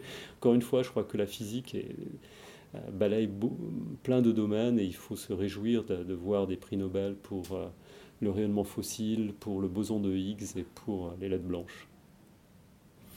Bah, félicitations à chacun d'entre vous. J'imagine que un peu de cette gloire rejaillit sur, euh, sur tous les acteurs du, du domaine. En tout cas, j'ai envie de le croire. Merci beaucoup, Nicolas Grandjean. Merci. À très bientôt. Voilà. Sur ce, moi je trouve que j'ai assez travaillé pour un moment. Je vous rends l'antenne à vous les studios. Tu fous vraiment rien. Ouais. merci Alan. hein, Merci beaucoup, pour, euh, Alan. Ouais. Puis merci à Joanne pour l'idée. Et on invite, euh, on invite tout le monde, si c'est pas déjà fait, à aller écouter l'épisode de Nicolas Grandjean qui était aussi exceptionnel sur les LED. Ouais. Et il y a aussi la retranscription qui est disponible. pour Et ceux la qui préfèrent transcription lire. qui est disponible pour ceux qui préfèrent lire. Faites par qui Par toi Euh, oui, je crois, ouais. Ben voilà. Donc elle est merveilleuse. Robin, c'est à toi. Tu... Je vous décris un peu la scène avant de, que Robin commence. Donc Robin est venu chez moi, il n'a pas apporté d'ordinateur, par contre il a incarné, écrit à la, à la main et une feuille à moitié froissée écrite à la main aussi, avec des dessins bizarres dessus pour euh, nous faire sa rubrique. Je, je vois pas où est le problème. Et, et au moins, il pourrira pas le conducteur. En tout cas, il aura de la batterie quoi. Je pourrai pas le conducteur ce soir et j'aurai de la batterie. Mais Et donc la retranscription, euh, si on le met sur le site, son dossier, ce sera peut-être euh, une version scannée en fait de ses notes. Chiche. Ce serait drôle. Ouais. Alors le ratage de ce soir n'est qu'un ratage parmi tant d'autres, mais un très très très beau ratage. C'est un ratage à propos d'une question qui est posée depuis très longtemps, la Terre, les étoiles, les planètes, le Soleil, tout ça, comment ça marche? Alors bien sûr, il y a le premier ratage euh, des premières théories où on met la Terre au centre et puis euh, les planètes et le Soleil qui tournent autour, euh, en cercle, tout ça. Faut dire que c'est assez naturel de penser à ça, puisque quand même c'est ce qu'il y a de plus simple, c'est ce qu'on peut imaginer de plus simple, c'est ce qu'il y a de plus beau, le cercle, c'est ce qu'il y a de plus simple, c'est ce qu'il y a de plus beau, tout ça. Et on peut se moquer des anciens, mais enfin, encore aujourd'hui, c'est un des critères de la science de dire si c'est simple, si c'est beau, ça a plus de chances d'être vrai que si c'est moche et compliqué. Il se trouve que, bon, le temps est passé, les observations se sont affinées, et on s'est rendu compte, comme dirait l'autre, que c'est un tout petit peu plus compliqué que ça, et que visiblement, le coup de la Terre au milieu et de tout qui tourne en cercle, ça marche pas très bien. Donc euh, oui, il y a le... Alors bon, je vais pas du tout faire l'histoire de ça, mais enfin, il y a les planètes qui retournent en arrière, tout ça, sur leur trajectoire, il y a des trucs bizarres. Donc bon, on change un petit peu d'idée. Et quelques siècles plus tard, il y a des gens qui changent le modèle. Par exemple, il y a des gens, alors comme Tycho Brahe, je trouve cette euh, solution assez jolie, de dire on, on, on garde la Terre au milieu, mais on garde le Soleil qui tourne autour de la Terre, mais par contre les planètes, au lieu de tourner autour de la Terre, les autres planètes tournent autour du Soleil. Il y a que la Terre qui est au milieu, les autres planètes tournent autour du Soleil. Qu'il y a quand même un, un- un côté, euh, non, non, je veux pas, je veux pas lâcher la Terre au milieu. Euh, et puis il y a évidemment sinon des gens comme Copernic qui disent que non, non, faut mettre le Soleil au milieu et que ça sera bien plus simple, bien plus simple comme ça. Dans cette, à cette époque-là, il y a Kepler qui arrive. Alors, euh, ce qui est gênant quand on commence à dire que euh, c'est pas la Terre qui est au milieu, quand on croit en Dieu, c'est que du coup, euh, ben la Terre est pas au milieu, alors que la Terre c'est là qu'il y a l'homme, et l'homme c'est Dieu qui l'a créé, et si Dieu a créé l'homme, c'est pas pour rien. Et s'il a créé l'homme, c'était ce qu'il a fait de plus important. Et, donc forcément, l'homme est au milieu. Si- S'il n'est pas au milieu, c'est quand même compliqué. Alors Kepler était élevé, euh, il a fait des études, euh, on lui a enseigné l'héliocentrisme, et euh, de façon un peu cachée, parce que c'était pas encore complètement mainstream, comme on pourrait dire. Et, mais voilà, il a trouvé ça très intéressant, et il soutient l'héliocentrisme. Donc comment résoudre ce problème de, bon, globalement ça a l'air d'être plus crédible que le Soleil soit au milieu, mais en même temps... Dieu n'a pas pu faire quelque chose euh, de moche, quoi. Je veux dire, il, a forcément mis de l'harmonie dans ce qu'il a fait. Donc, dire, voilà, dire euh, la Terre, c'est juste un petit morceau de machin qui se balade au milieu de rien et l'homme est dessus, bon, c'est pas, c'est pas très satisfaisant. Donc Kepler s'interroge. Alors, la Terre n'est qu'une planète parmi les autres, d'accord. Parce qu'il existe d'autres planètes. À l'époque, on connaît d'autres planètes. On connaît Mercure, Vénus, Mars, Jupiter, Saturne. Ça fait donc six planètes en tout. Alors il réfléchit, six planètes, six planètes. Alors évidemment, ce que je vais faire actuellement est une reconstitution parfaitement fausse de ce qu'a dû se passer dans sa tête, mais juste histoire de donner un peu une idée. Je trouve ça rigolo d'imaginer, je sais pas, il a peut-être pensé, mais la Trinité, ça marche pas, c'est pas 6. les 7 ou 8 jours de la semaine, suivant qu'on compte le jour où Dieu s'est reposé, euh, c'est pareil, c'est, ça marche pas, c'est pas 6. et par contre, il existe exactement 5 polyèdres réguliers. Alors les polyèdres réguliers, je rappelle, euh, oui je parle d'astronomie, c'est pas ma, pas ma faute si lui a mis des maths dedans. Euh, les polyèdres réguliers, je rappelle pour ceux qui ne connaissent pas, ce sont des objets sur lesquels on tombe très rapidement quand on s'intéresse aux polyèdres. En gros, on cherche les polyèdres dont toutes les faces sont identiques et tous les sommets sont identiques. Un polyèdre, c'est un volume qui est donc euh, délimité par des faces qui sont des, polygones, par des faces planes. Donc le polyèdre que tout le monde connaît, c'est le cube. Euh, D'autres polyèdres qu'on connaît généralement, c'est les pyramides. Il y a différentes pyramides. Une pyramide d'Égypte, bah, par exemple, c'est pas un polyèdre régulier puisque il y a des faces qui sont des triangles et puis la face au sol, c'est un carré. On a mélangé des triangles et des carrés, c'est pas du tout un polyèdre régulier. Et les polyèdres réguliers, ben ce qui est bien, c'est que toutes les faces sont les mêmes, tous les sommets sont les mêmes, c'est-à-dire sont faits avec le même nombre de faces. Donc c'est ce qu'on peut trouver de plus régulier à part la sphère. Bon, la sphère, c'est ce qu'il y a de plus classe. Et oui, je vais pas parler de ça. Euh, non, Nico me fait des, remarques, mais je, ne céderai pas. Euh, je raconterai pas plus de maths que ça, mais disons que c'est des objets. Euh, par exemple, tous les sommets d'un polyèdre régulier viennent naturellement sur une sphère, tout ça. Euh, tous les sommets sont les mêmes, ce qui veut dire que quand on tourne cet objet, il a toujours la même tête, il se ressemble toujours. Il y a une régularité qu'on ne trouve nulle part ailleurs. Donc, les polyèdres réguliers, c'est connu depuis l'Antiquité. Alors il y en a cinq seulement. Ça, on, je vais pas faire euh, le cours là-dessus, mais on sait qu'il y en a que cinq des polyèdres qui, respectent ces règles-là. Là, il y a le tétraèdre, qui est donc une pyramide, mais à base triangulaire. C'est fait avec quatre triangles équilatéraux. Il y a l'octaèdre régulier, qui est fait avec huit triangles équilatéraux. Il y a le cube, bien sûr, qui est fait avec que des carrés. Euh, il y a l'icosaèdre qui est fait avec 20 faces triangulaires et il y a le dodécaèdre qui est fait avec 12 faces qui sont des pentagones réguliers. Donc voilà, il y a 5 polyèdres réguliers. Alors euh, oui, bon, 5 polyèdres et 6 planètes, a priori, ça paraît pas génial, sauf que n'oubliez pas, intervalle poteau, 5 et 6. Si les polyèdres réguliers viennent entre les planètes, tout va bien, 6 planètes, 5 polyèdres, ça peut coller. Alors, du coup, Kepler réfléchit, il calcule, il tente des trucs, et il finit par trouver. Alors attention, j'essaye de vous expliquer ce qu'il trouve, parce que faut reconnaître que quand il a trouvé ça, il devait être super, super content. Les planètes se déplacent sur des cercles. Bon, il se rend compte assez rapidement que c'est pas des cercles. Il est au courant, c'est pas des cercles, ça ressemble plutôt à des ellipses, c'est des choses, c'est pas complètement circulaire. Bon, donc il prend des gros cercles. Voilà, ça n'existe pas mathématiquement, mais bon, disons des anneaux, hein. euh, des anneaux dont les planètes ne sortent pas, quoi, qui prennent en compte la distance la plus proche au Soleil et la distance la plus éloignée au Soleil. Donc elle se déplace là-dessus. Si on prend ça en 3D, si on prend, si on prend un cercle, on a une sphère qui correspond. C'est comme si on avait l'équateur et on prend la sphère qui correspond, qui est la Terre. Là, on a un anneau, donc on a une espèce de, de sphère un peu épaisse, alors là je connais pas de terme technique pour parler de ça, euh, qui correspond à chaque planète.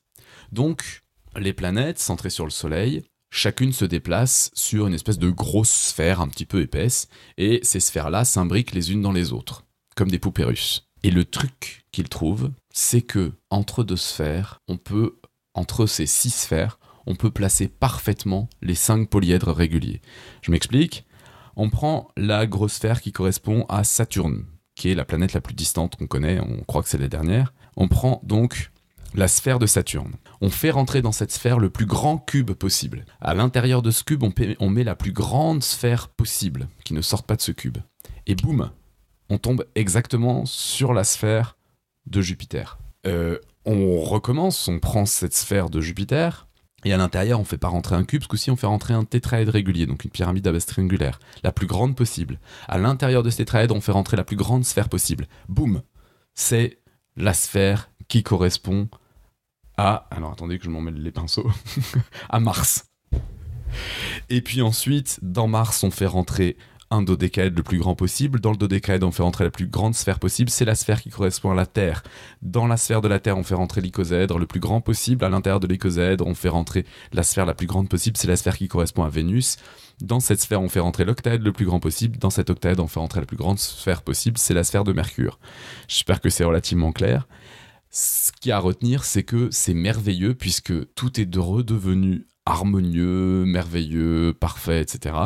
Puisque les trajectoires de ces six planètes sont parfaitement cohérentes avec les cinq polyèdres réguliers. On sait qu'il n'y en a que cinq. C'est quand même formidable. Donc là, on a retrouvé une harmonie. Pythagore avait raison, quoi. Ouais, voilà. Pythagore a raison, Dieu existe, on est tranquille parce qu'il a fait les choses super bien. Euh, donc euh, tout est parfait. À nouveau, tout est parfait, on est sauvé. ton dossier s'arrête là, quoi.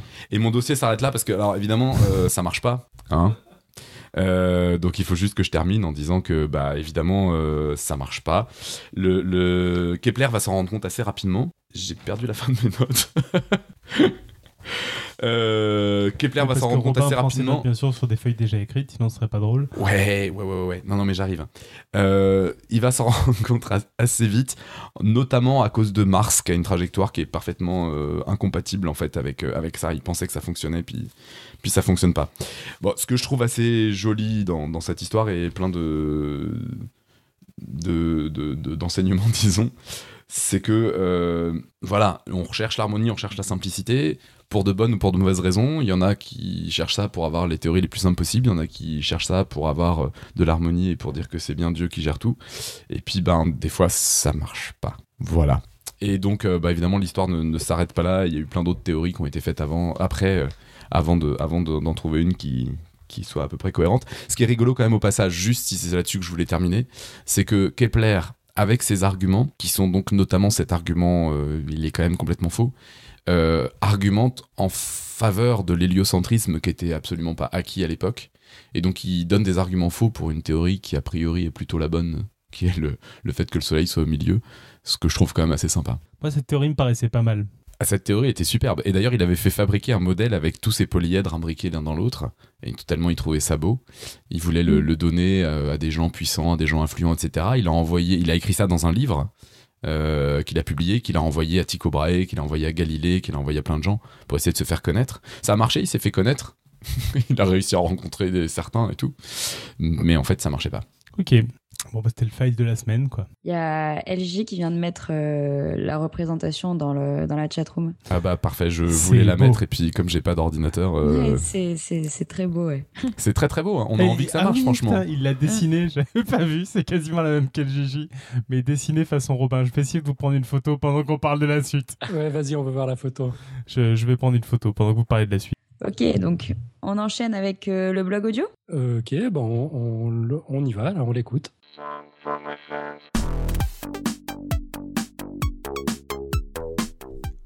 Cave Art Rocks, Homo sapiens et Flutuo Hero par Pierre Carner sur le blog Strange Stuff and Funky Things.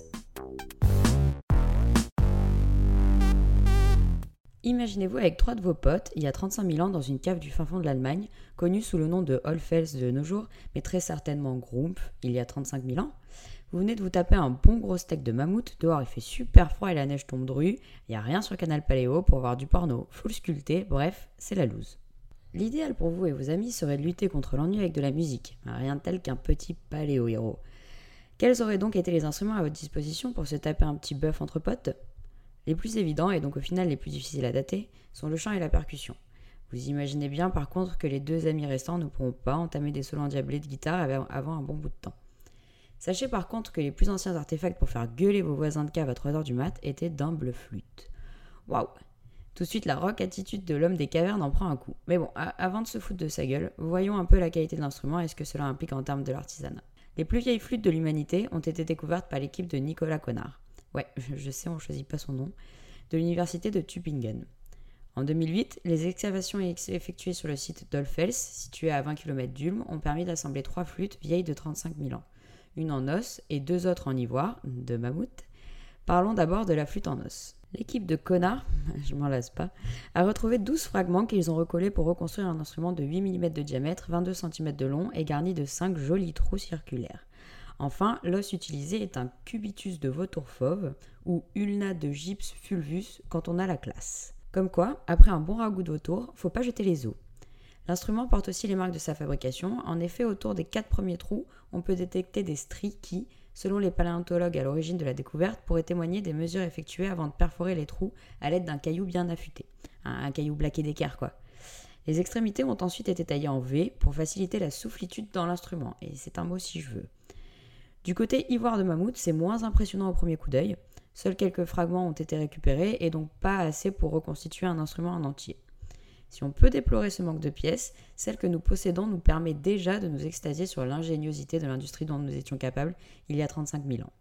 En effet, un os de vautour a l'avantage, une fois évité de sa moelle, d'être déjà creux. Ce n'est pas le cas d'une défense de mammouth. Passons sur le fait qu'il faille d'abord tuer à main nue un pachyderme laineux d'environ 8 tonnes, ou à l'opinel si on est une chochotte. Il faut ensuite sculpter approximativement la forme de l'instrument, couper en deux, creuser l'intérieur, puis recoller les deux morceaux à l'aide d'un adhésif, ne laissant pas s'échapper l'air. Quelle aventure pour jouer du pipeau Quand j'ai dit plus tôt que le professeur Connard avait découvert les plus vieilles flûtes de l'humanité, je voulais dire les plus vieilles flûtes construites par Homo sapiens. Mais qu'en est-il de l'homme de Néandertal? Eh bien, il est fort possible que le bougre ait également inventé ses propres flûtes. Mieux, il en aurait façonné avant Homo sapiens, puisque les os utilisés sont vieux de 43 000 ans. Le problème, c'est qu'il y a une controverse autour de l'interprétation de la construction de la seule relique découverte, la potentielle flûte de Divjbeb. Cet artefact, provenant d'un fémur juvénile d'ours des cavernes, a été découvert en 1995 par Ivan Turk dans le site slovénien de Divjbab. Les auteurs ont daté l'instrument et déterminé qu'il est vieux de 43 000 ans, époque à laquelle les hommes de Néandertal régnaient dans ces lieux. L'os est percé de quatre trous circulaires, mais porte également les marques d'un mâchouillage en bonne et due forme sur chaque extrémité, ainsi que des traces de moelle osseuse séchée tapissant l'intérieur de l'os. Du coup, on se demande si les trous ne sont pas les traces d'une morsure de carnivore, ce qui expliquerait notamment pourquoi la moelle osseuse n'a pas été complètement évidée. Bref, même si cela ressemble vraiment beaucoup à une flûte, la controverse autour de cette découverte fait que, par prudence, il vaudrait mieux attendre de découvrir un second artefact néandertalien pour confirmer définitivement que nos plus proches parents savaient déjà bien faire la teuf avant nous. Si ça se trouve, on leur a même piqué l'idée. Pour étayer l'hypothèse qu'il s'agisse bien d'une flûte, Théma est allé jusqu'à sculpter sa propre réplique de la flûte de Dijbab à partir d'un os fossile d'ours des cavernes vieux de 50 000 ans. Quand il s'est mis à souffler dans le bidule, voici ce que l'on a pu entendre.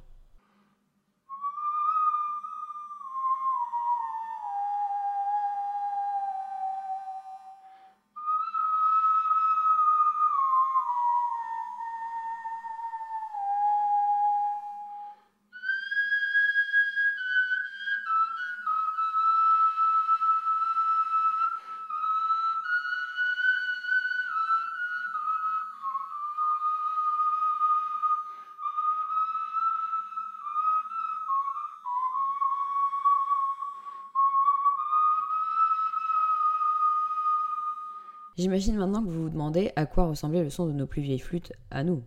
Malheureusement, la flûte en os de vautour n'a pas encore été dupliquée et les fragments de flûte d'ivoire sont trop parcellaires pour espérer en tirer quoi que ce soit. Par contre, il existe d'autres flûtes, certes plus récentes, mais dont on a réalisé des copies pour en tirer un son. Elles proviennent d'un site en Allemagne à quelques kilomètres de celui d'Olfels.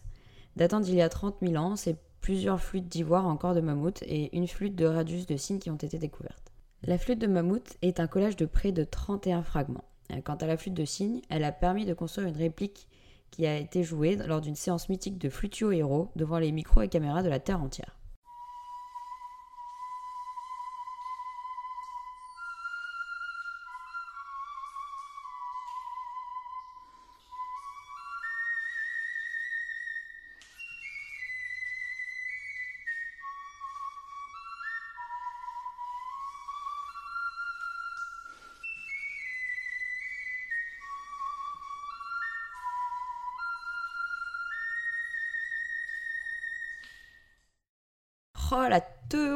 S'il croit pouvoir pulvériser son score à Flutio Hero, le pauvre Mais au final, pourquoi penser que les premiers sons de flûte d'Homo sapiens aient été si conventionnels?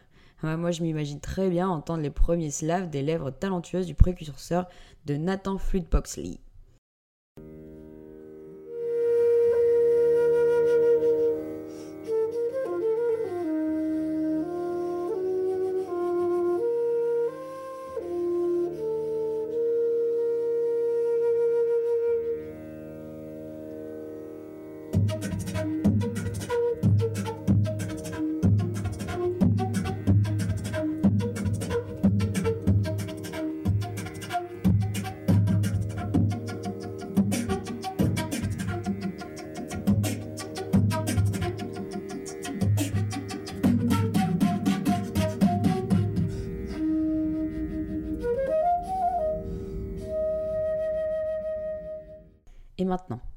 Prochaine fois que vous rencontrerez les hordes de collégiens massacrant l'ode à la joie sur leur flutio de plastique, dites-vous bien qu'il s'agit là d'une coutume ancestrale et que ces sons inhumains résonnant dans notre environnement urbain correspondent très certainement à l'apanage de ceux qui envoûtaient nos premiers logis cavernicoles.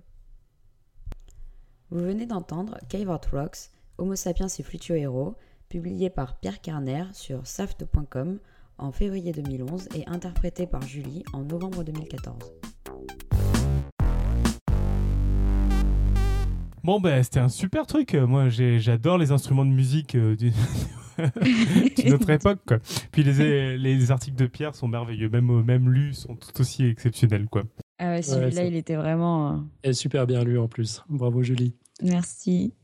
Alors moi, j'ai proposé euh, dans la chatroom là d'offrir un t-shirt au premier ou à la première qui trouverait le thème, le premier thème qu'on a entendu dans le dans, le billet. Personne n'a trouvé. Je suis épaté, du coup. Euh, Sans déconner. Ouais, je remets un t-shirt en jeu. Toi, apparemment, tu sais, alors tu te tais. Euh, on, on remet un t-shirt en jeu pour euh, le premier auditeur ou la première auditrice qui trouvera euh, via l'écoute en podcast. Mhm. Et puis euh, pendant le, le blog audio, on a eu la, la magnifique photo de, des notes de Robin. Ouais, c'est. Pour ceux qui écoutent en différé, on vous invite vraiment à aller voir les images de l'émission, ça vaut le coup. Ouais, on a même reçu un message de Champollion dans la Oui, Et donc, euh, donc oui, je confirme, c'est écrit dans deux sens en même temps, mais c'est pas grave a priori. Bah, Et tant que c'était j'arrive à bien- me relire, je vois pas le. C'était bien le papier que lisait, que lisait Robin. C'est ça. C'est pas... C'est la seule chose qu'il a sous les yeux. Euh, Robin. Bah, c'est et vraiment encore, une machine. et encore j'ai écrit quelque chose. Je pense enfin, qu'on peut publier ça à la place de, de- de la retranscription, non? Donc on va faire un retour rapide sur les émissions précédentes et on va commencer par euh, bah, le premier épisode de la saison. Donc c'était sur les hormones avec un message de Michael. Ouais, alors c'est Michael Tournier qui Exactement. disait Merci Irène pour ce podcast, j'ai adoré, je me retrouve dans mon domaine et merci d'avoir fait un rappel sur les hormones et les perturbateurs endocriniens dans les os. Quand j'en parle, c'est mon précédent métier, j'ai toujours du mal à me faire comprendre. Donc euh, c'est un, c'est un dossier qui avait, qui avait suscité pas mal de réactions. Et on vous signale aussi qu'on a reçu un long message de Gaudry. Je sais pas comment on le prononce. Euh, très intéressant. Donc, il, il est pharmacien et il revient sur, sur les différentes pilules et surtout comment fonctionnent les autorisations de mise sur le marché. Alors, c'est le message est, est un peu long et à lire ici, ce, ce serait pas très pratique. Mais euh, si ça vous intéresse, euh, allez faire un tour sur. euh, alors, c'est sur les commentaires du dossier écrit. Puis on mettra les, les notes. euh, on mettra le lien dans les notes de l'émission. Mais euh, c'était c'était vraiment très très intéressant. C'est assez particulier. Je sais pas si c'est pareil euh, en Suisse, mais en tout cas en France, c'est c'est bien renseigné. Je sais pas si c'est exactement les mêmes, mais je sais que tu mets pas ce que tu veux sur le marché, enfin à moins que ce soit Mm. un médicament entre guillemets homéopathique ou des conneries comme ça. Euh, Pas un médicament donc. Très fort, quoi. Exactement. C'est pas un médicament, même si c'est marqué médicament dessus. Ouais. Donc il y a quand même des petits problèmes au niveau de la Et réglementation. l'homéopathie, c'est comme chez nous, c'est des petites pastilles blanches dans des gros tubes bleus? Euh, pas forcément. C'est parfois dans les petits tubes oranges qui viennent de chez vous aussi, qui sont vendus scandaleusement cher et c'est juste du sucre. Ah, j'ai jamais vu, parce que chez nous, c'est toujours bleu avec des petites euh, sucres. Non, il y, a- il y a plusieurs couleurs. Enfin, je sais pas, je- j'en Ouais. vois rarement, mais c'est les, les, les tubes que tu dévisses, non? Ouais, je- ouais, ouais, moi je me souviens de ça, que j'en ai pris à une époque euh, jeune où je savais pas encore que ça servait à rien. C'est ça, quand on t'en Mais donnait. c'était bon. Depuis que tu manges du C'était ton sucre. médicament préféré? Bah ouais, bien sûr. Non, il y avait le, le sirop contre la toux aussi. C'est vrai. Parce qu'il avait C'est goût d'orange. Et l'antibiotique contre l'angine qui a un goût de banane. On va pas faire tout de Par contre, par contre, le smecta, c'est pas top. Ah, j'adore le smecta. Tu dis Ah. pas du mal du smecta. Julie, je t'en supplie, enchaîne. On enchaîne avec l'émission sur les bitcoins. Alors, on a, on a reçu un message d'Ogren qui devait nous être lu par Irène, donc euh, je, je vais, je vais m'y coller. Je connaissais aussi assez bien le bitcoin de par plusieurs présentations, podcast Monnaie Libre, podcast Parole de Tux, quelques lectures. Tu as bien résumé et surtout, j'ai bien aimé le recul que tu as pris. Tes avis sont clairement posés comme les avis, comme des avis, et laisse les positeurs se faire leur propre idée sur le sujet. Merci Nico. Bah, c'est cool. Euh, on va revenir aussi un peu sur la cristallographie. On a reçu un message euh, de, je, je vous le dirai plus tard. de quelqu'un. Salut à vous tous, un petit mot d'encouragement. Merci de nous produire de semaine en semaine des dossiers toujours aussi intéressants. Vos sujets stimulent notre créativité. C'est d'ailleurs un de vos dossiers qui nous a inspiré une application qui est en train de se traduire en start-up. Je ne peux vous écouter en live d'ici, UTC-5, mais c'est un rendez-vous hebdomadaire avec la balado-diffusion. Lors de votre dernière émission sur la cristallographie, j'ai bien aimé prendre connaissance du pavage de Penrose. De Penrose. Il a écrit Penrose, mais c'est Penrose, hein, c'est ça. Euh, le rappel du nombre de Fibonacci sur le poster m'a fait sourire. Effectivement, pour les, aimants, pour les amants du design et des proportions naturelles, le pavage de Penrose est une suite logique. De toute façon, les maths sont le langage de nature. Aussi, je crois que Julie a parlé de fractal. Ce serait un sujet intéressant à aborder, particulièrement qu'ils sont utilisés dans la conception d'antennes de portables, systèmes de diagnostic médicaux et une panoplie de domaines, etc. Merci. Bah, les fractales, moi, c'est quelque chose que je prévois, dont je prévois de parler à un de ces quatre quand j'aurai lu des bouquins dessus. Voilà, Euh, voilà. Ah, les fractales, c'est clairement un bon sujet. Après, c'est à peu près Parce aussi que, visuel que on- la cristallo. Exactement. Mais, On fait les. Ouais, vite mais on peut faire des cristals a- des fractales sonores, Et ça puis, fait pas il y a un longtemps que j'y aspect- pense. Pourquoi les fractales, c'est important qu'on en parle, c'est qu'on fait les malins là avec Robin et, et autres, et puis des LJJ aussi quand ils passent à dire les maths c'est parfait, c'est propre et tout ça. Et les fractales, il a pris dans le gras le moche pour en faire une théorie mathématique. Ouais, à la base, c'était des monstres, ouais. C'est ça qui est sympa. Donc il y a un côté sympa à dire. Je prends quelque chose de dégueu, j'essaie pas de, j'essaie pas de dire une montagne c'est un triangle. J'essaie de dire une montagne c'est un truc qui est moche et irrégulier et voilà. Hmm. C'est- C'est c'est le constat, euh, c'est le constat que le monde est fait beaucoup plus d'objets complètement monstrueux que d'objets simples. Voilà, donc faut donc on va en parler euh, un jour. Très Ouais, bien. ouais, moi, Alors, je- c'est- On en parlera chaud. dans ce millénaire. C'était un message de Martin, alias Dada. Et c'était Irène qui avait parlé des fractales, c'était pas moi. Voilà. Ouais. Juste une petite Je précision. me rappelle, effectivement. Je, je- je peux Ouais. témoigner. Donc euh, c'était pas lié à la cristallographie, mais c'est un sujet intéressant quand même. Donc c'était pas la personne qu'on pensait, c'est ça n'avait rien à voir avec le dossier, mais c'était intéressant. Exactement. Exactement. Ça, ça allait bien à cet endroit-là du retour sur les émissions précédentes, Nico, c'est tout. On termine avec un message audio de Guillaume sur euh, le dossier de Johan sur Voyager. Salut à l'équipe de Podcast Science, c'est Guillaume de Nip Life et Tech Café. Euh, J'ai eu l'occasion aujourd'hui de faire mon footing en écoutant votre épisode 189 sur euh, euh, Voyageur. Euh, C'était un des épisodes, à mon sens, les plus passionnants que vous ayez fait. Un grand bravo pour le dossier. Euh, J'ai trouvé ça absolument génial. Ça me rappelle des, des premiers épisodes de Podcast Science que j'avais écoutés qui parlaient de, de la conquête spatiale, de tout ce qui tourne autour de la physique dans l'espace. J'ai trouvé ça absolument captivant, alors euh, probablement parce que le sujet m'intéresse, mais aussi parce qu'il était sacrément bien traité. Euh, continuer comme ça, c'était c'était vraiment génial. Merci beaucoup. Ouais, alors je plus sois totalement. Bravo, Johan. C'était vraiment super cool. J'ai adoré. C'était un moment d'évasion. C'était c'était juste super. En revanche, vous avez entendu le petit chaton mourir ou pas? On a entendu Mhm. un truc bizarre là, ouais. Mais je peux, je plus aussi. euh, surtout qu'il nous a, il nous a permis de découvrir un livre qui n'existe pas en électronique, donc on ne lira jamais. Tu pouvais pas t'abstenir. Ah ouais, non, je peux, Ça, euh, je à partir de tes 30 ans, t'arrêtes Je de râler aigri. sujet, c'est ça? T'en profites vite.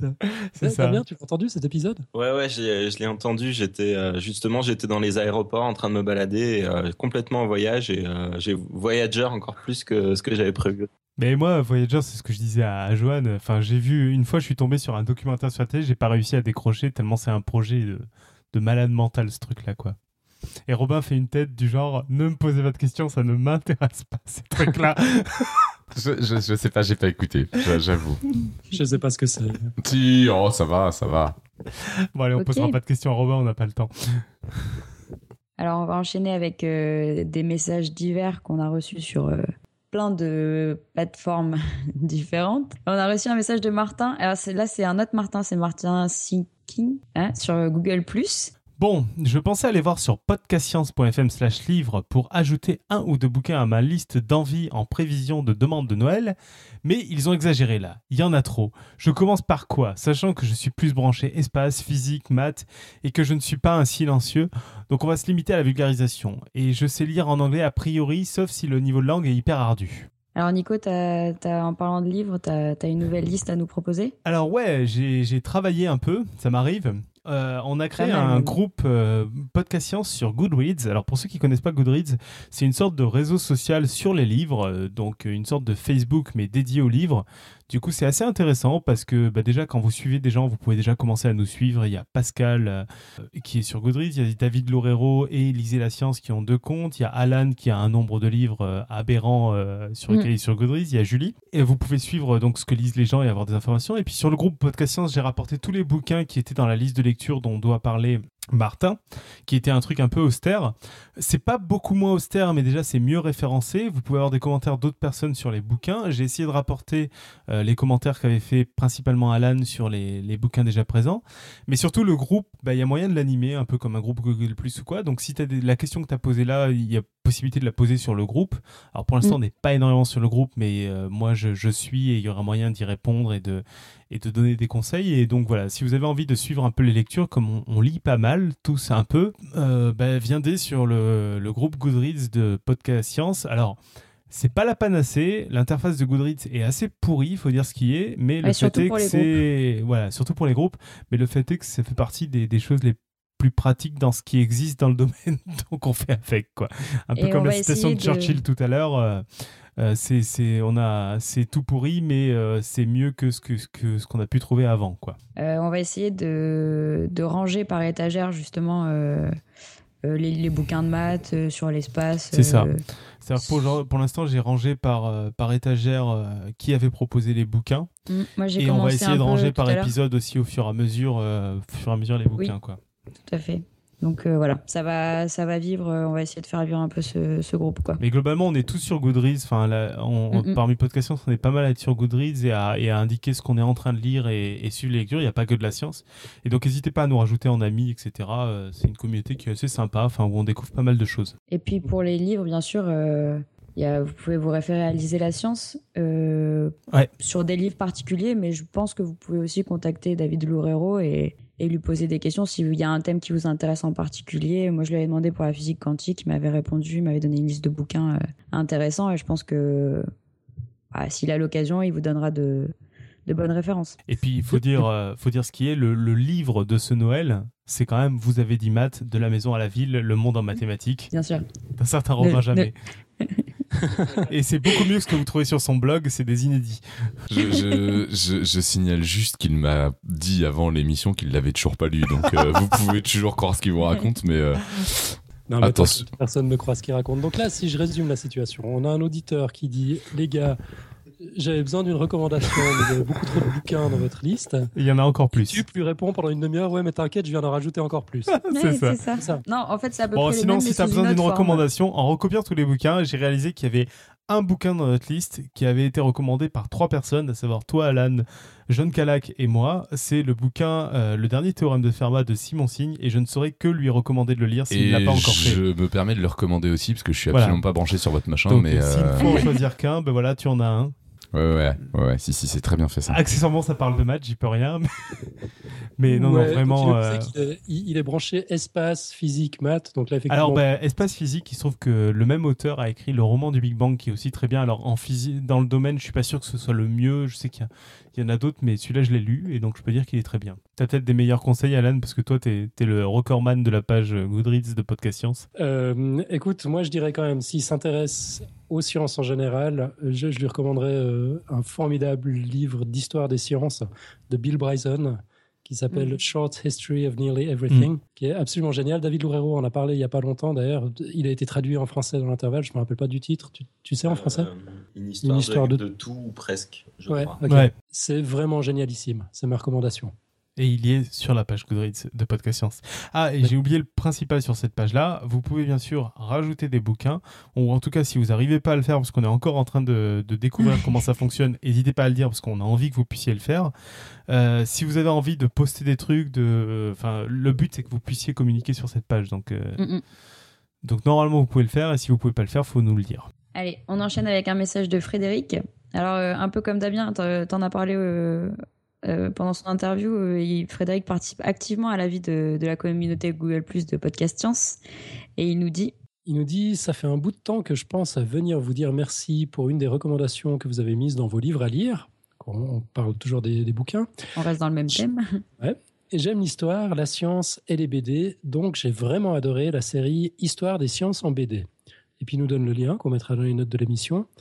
Je l'ai lu en entier avec mes fils de 9 et 8 ans. Je suis convaincu que si cette BD était offerte à chaque étudiant vers 12 ans, les études de sciences intéresseraient beaucoup plus de jeunes. On comprend très bien la manière dont les différentes civilisations ont hérité les unes des autres de leurs avancées scientifiques à travers les âges, l'échange et la communication comme vecteur de la connaissance humaine. Brillante démonstration, illustrée en plus. Merci à vous, Fred. Ah, très bien, c'est l'occasion de, réévoquer cette, euh, cette bande dessinée. Je sais pas exactement quand vous en aviez parlé bah, Honnêtement, je me rappelle pas. Puis, j'ai même pas le souvenir de l'avoir lu. Je crois que je l'ai pas lu. c'est bientôt Noël. Euh, ouais, c'est ça. Oui, il y a même des événements plus près que Noël encore. On le saura. Genre demain. Qu'est-ce qui se passe demain? Je me demande. Hein. Bref, on enchaîne. Allez, on enchaîne. On enchaîne, sinon il sera minuit et il faudra faire un truc, ça va être chiant. ouais, t'as raison. minuit. Non, c'est bon, c'est 3 heures, on a encore un peu de temps. On a reçu une question pour nos matheux, alors même si je suis pas sûr que ce soit vraiment un problème de maths, mais on verra. Hello l'équipe Podcast je suis un fidèle auditeur discret. Bravo pour vos émissions, vraiment enrichissantes et décontractées. J'aurais une question pour votre fine équipe de matheux. Je suis en train d'essayer de détecter la position d'un smartphone dans l'espace à l'aide de capteurs embarqués, accéléromètre, gyromètre, gravité, champ magnétique. Plus précisément, je voudrais pouvoir détecter quand le smartphone est en train de tomber, quelle que soit l'orientation de départ du smartphone et même s'il tourne sur lui-même en tombant. Je pense qu'un matheux devrait me faire qu'une bouchée de ce problème, mais moi je sèche. Auriez-vous une formule ou un algorithme pour me venir en aide? Merci, à bientôt. Robin, je te laisse répondre. Alors, comment dire? Moi, il me manque beaucoup de données au problème avant de pouvoir répondre. Genre, qu'est-ce qu'un smartphone? Par exemple. Euh, qu'est-ce qu'il y, a- y y eu des gros mots aussi avant. hein. Il y a- eu beaucoup de gros mots là. hein. Il y a des trucs qui parlaient de magnétisme ou je ne sais quoi là. Moi, Ouh là là, ouh là là, j'ai toujours pas bien compris. Non, non, non, blague à part, euh, je, je sais pas, il faut, il faut que j'ai un, un énoncé euh, complet du truc et puis je sais pas si je suis la personne la plus adaptée pour répondre à ça. Les problèmes pratiques, a priori, c'est plutôt le domaine de Nico. Ouais, a priori, là, là, il y a pas mal d'informatique, je pense, et euh, enfin, je serais pas non plus d'une d'une grosse, grosse aide euh, sur le sujet, quoi. Il n'y a pas un blogueur du Café des Sciences qui avait expliqué comment fonctionne un accéléromètre il y a quelque temps? Je me rappelle plus qui ça, doit, ça doit exister. Mm. Enfin, le truc qui manque essentiellement, c'est quelles données il a et qu'est-ce qu'il veut comme résultat, quoi. Ouais. Il veut l'âge du capitaine. Parce que là, euh, les données qu'il a, il donne ça en vrac, mais faudra un truc précis. Quoi. propose if smartphone, smartphone.état égal égal en train de tomber, zen. Pourquoi on demande des trucs comme ça mais ça, mais vraiment, mais, eh, mais oui, mais oui, C'est mais merci LGJ, mais merci. on, a un vrai physicien ici. De- de- un peu de silence, écoutons-le. Euh, non, alors je j'aurais pas cette prétention d'être le vrai physicien ici, mais euh, j'imagine qu'avec l'accéléromètre et puis un, un gradient de gravité, ça devrait être suffisant pour donner euh, un smartphone qui tombe. En suivant le gradient de la gravité, puis en, en regardant l'accélération, euh, je sais pas. Que- J'aime comme que tu me regardes droit dans les yeux en, en- en ayant l'air de, de croire sincèrement que je comprends ce que tu racontes. Un gradient de gravité. Bah, euh, si tu Ouais, regardes mais moi j'ai compris, fais un effort. gradient, euh, et puis que si le si le l'accélération se fait dans la direction du, du, du- bah de, de la gravité quoi tout simplement ça devrait ça devrait être suffisant tombe, pour voir fait. qui tombe Ouais. mais du coup, faut voir. c'est peut-être beaucoup plus compliqué que ça dans ce cas-là ça m'intéresse Il y a Joanne qui dit qu'avec le GPS, normalement, tu peux avoir l'altitude, t'as pas besoin d'accéléromètre. Ouais, mais l'altitude entre 1 mètre et 0, parce que quand Ouais, ça je tombe globalement, je ça Je change pense de qu'il a un peu de mal à. Ouais. le, le problème c'est que le- les GPS c'est super bien en, en, en XY enfin en, en position Mhm. latérale mais en position verticale c'est complètement à la ramasse en général Mhm. euh, on est à 2 mètres près euh, donc euh, donc j'aurais pas confiance au GPS mais Bon, euh, bref, on n'est pas des spécialistes. Voilà. Mais euh, Au terme, on n'en a aucune idée. Mais c'était bien tenté. Bravo. Euh, alors, on a Maxime qui nous signale une chaîne YouTube euh, pour les bricoleurs. Il dit Salut, je voulais partager avec vous une chaîne sur YouTube que j'ai découvert il y a quelques temps. Ça s'appelle Applied Science. Comme son nom l'indique, c'est en anglais. C'est fait par, euh, par Ben Krasnov, Krasno, je ne sais pas comment ça se prononce. C'est un fou furieux qui a construit un microscope électronique à balayage dans son garage. Les vidéos parlent de plein de sujets différents, de l'électronique, de la mécanique, de la chimie, de la construction d'une machine à fabriquer des cookies, comment calculer une intégrale avec une balance, d'extraction de caféine, etc., etc. Ça se trouve ici, donc c'est une chaîne YouTube, on mettra le lien dans les notes de l'émission. Sinon, il y a une interview de lui ici, c'est un autre lien qu'on mettra aussi. À plus, Maxime. moi, Voilà. faire des intégrales avec une balance, ça me va. Historiquement, Galilée l'a fait. Rabat-joie. Bon, Ouais, j'ai proposé à Maxime de, de rejoindre euh, la communauté Google donc j'espère qu'il qu'il nous partage souvent des, des petits trucs intéressants comme ça, donc euh, j'espère qu'il va s'y mettre. Et donc pour terminer, ou presque, euh, on a un message de Emric depuis la Thaïlande qui nous dit Hello à vous, c'est décidément la période des premières fois. Mercredi dernier, j'assistais à mon premier live de Podcast Science et aujourd'hui, je me lance pour ma première participation. Je vous ai découvert en écoutant Voyagecast afin de préparer mon trip d'un mois en Thaïlande. C'est au cours de- des nombreux trajets en bus, train et autres tuk-tuk bien typiques du Siam que j'ai pu m'enrichir grâce à votre travail passionné. Et c'est fantastique. Me voilà maintenant armé de tout plein de nouvelles, d'idées nouvelles pour percevoir le monde différemment. Fini la consommation aveugle d'émissions de télévision ou de radio soucieuses de l'audience que plus de soucieuses de l'audience que de la qualité du message. J'en suis maintenant certain, je suis un sceptique. Assumant pleinement cette étiquette, je me mets en quête d'informations fiables sur divers sujets qui me passionnent. Articles scientifiques, revues, collectif conscience, Étienne Klein. J'y passe pas mal de temps et je me régale. Mais bon, hier c'était dimanche et j'avais simplement envie de regarder un bon documentaire sans trop avoir à chercher. Je tape sur Google documentaire scientifique sérieux et patatras. Uniquement des résultats contenant le mot ovni ou UFO. Vous comprenez mon désarroi soudain. faute de motivation, je me suis rabattu sur le film Contact que vous évoquiez lors du dernier live. Ma frustration reste entière. Voilà donc ma question. Où peut-on trouver des documentaires scientifiques sérieux pour un dimanche après-midi pluvieux? Je ne doute pas une seconde que vous lirez mon message et j'espère fort que vous y répondrez. En attendant, je vous souhaite tout plein de bonnes choses et vous remercie grandement pour toutes ces connaissances. Vous êtes pour moi le meilleur média scientifique de la francophonie de l'univers.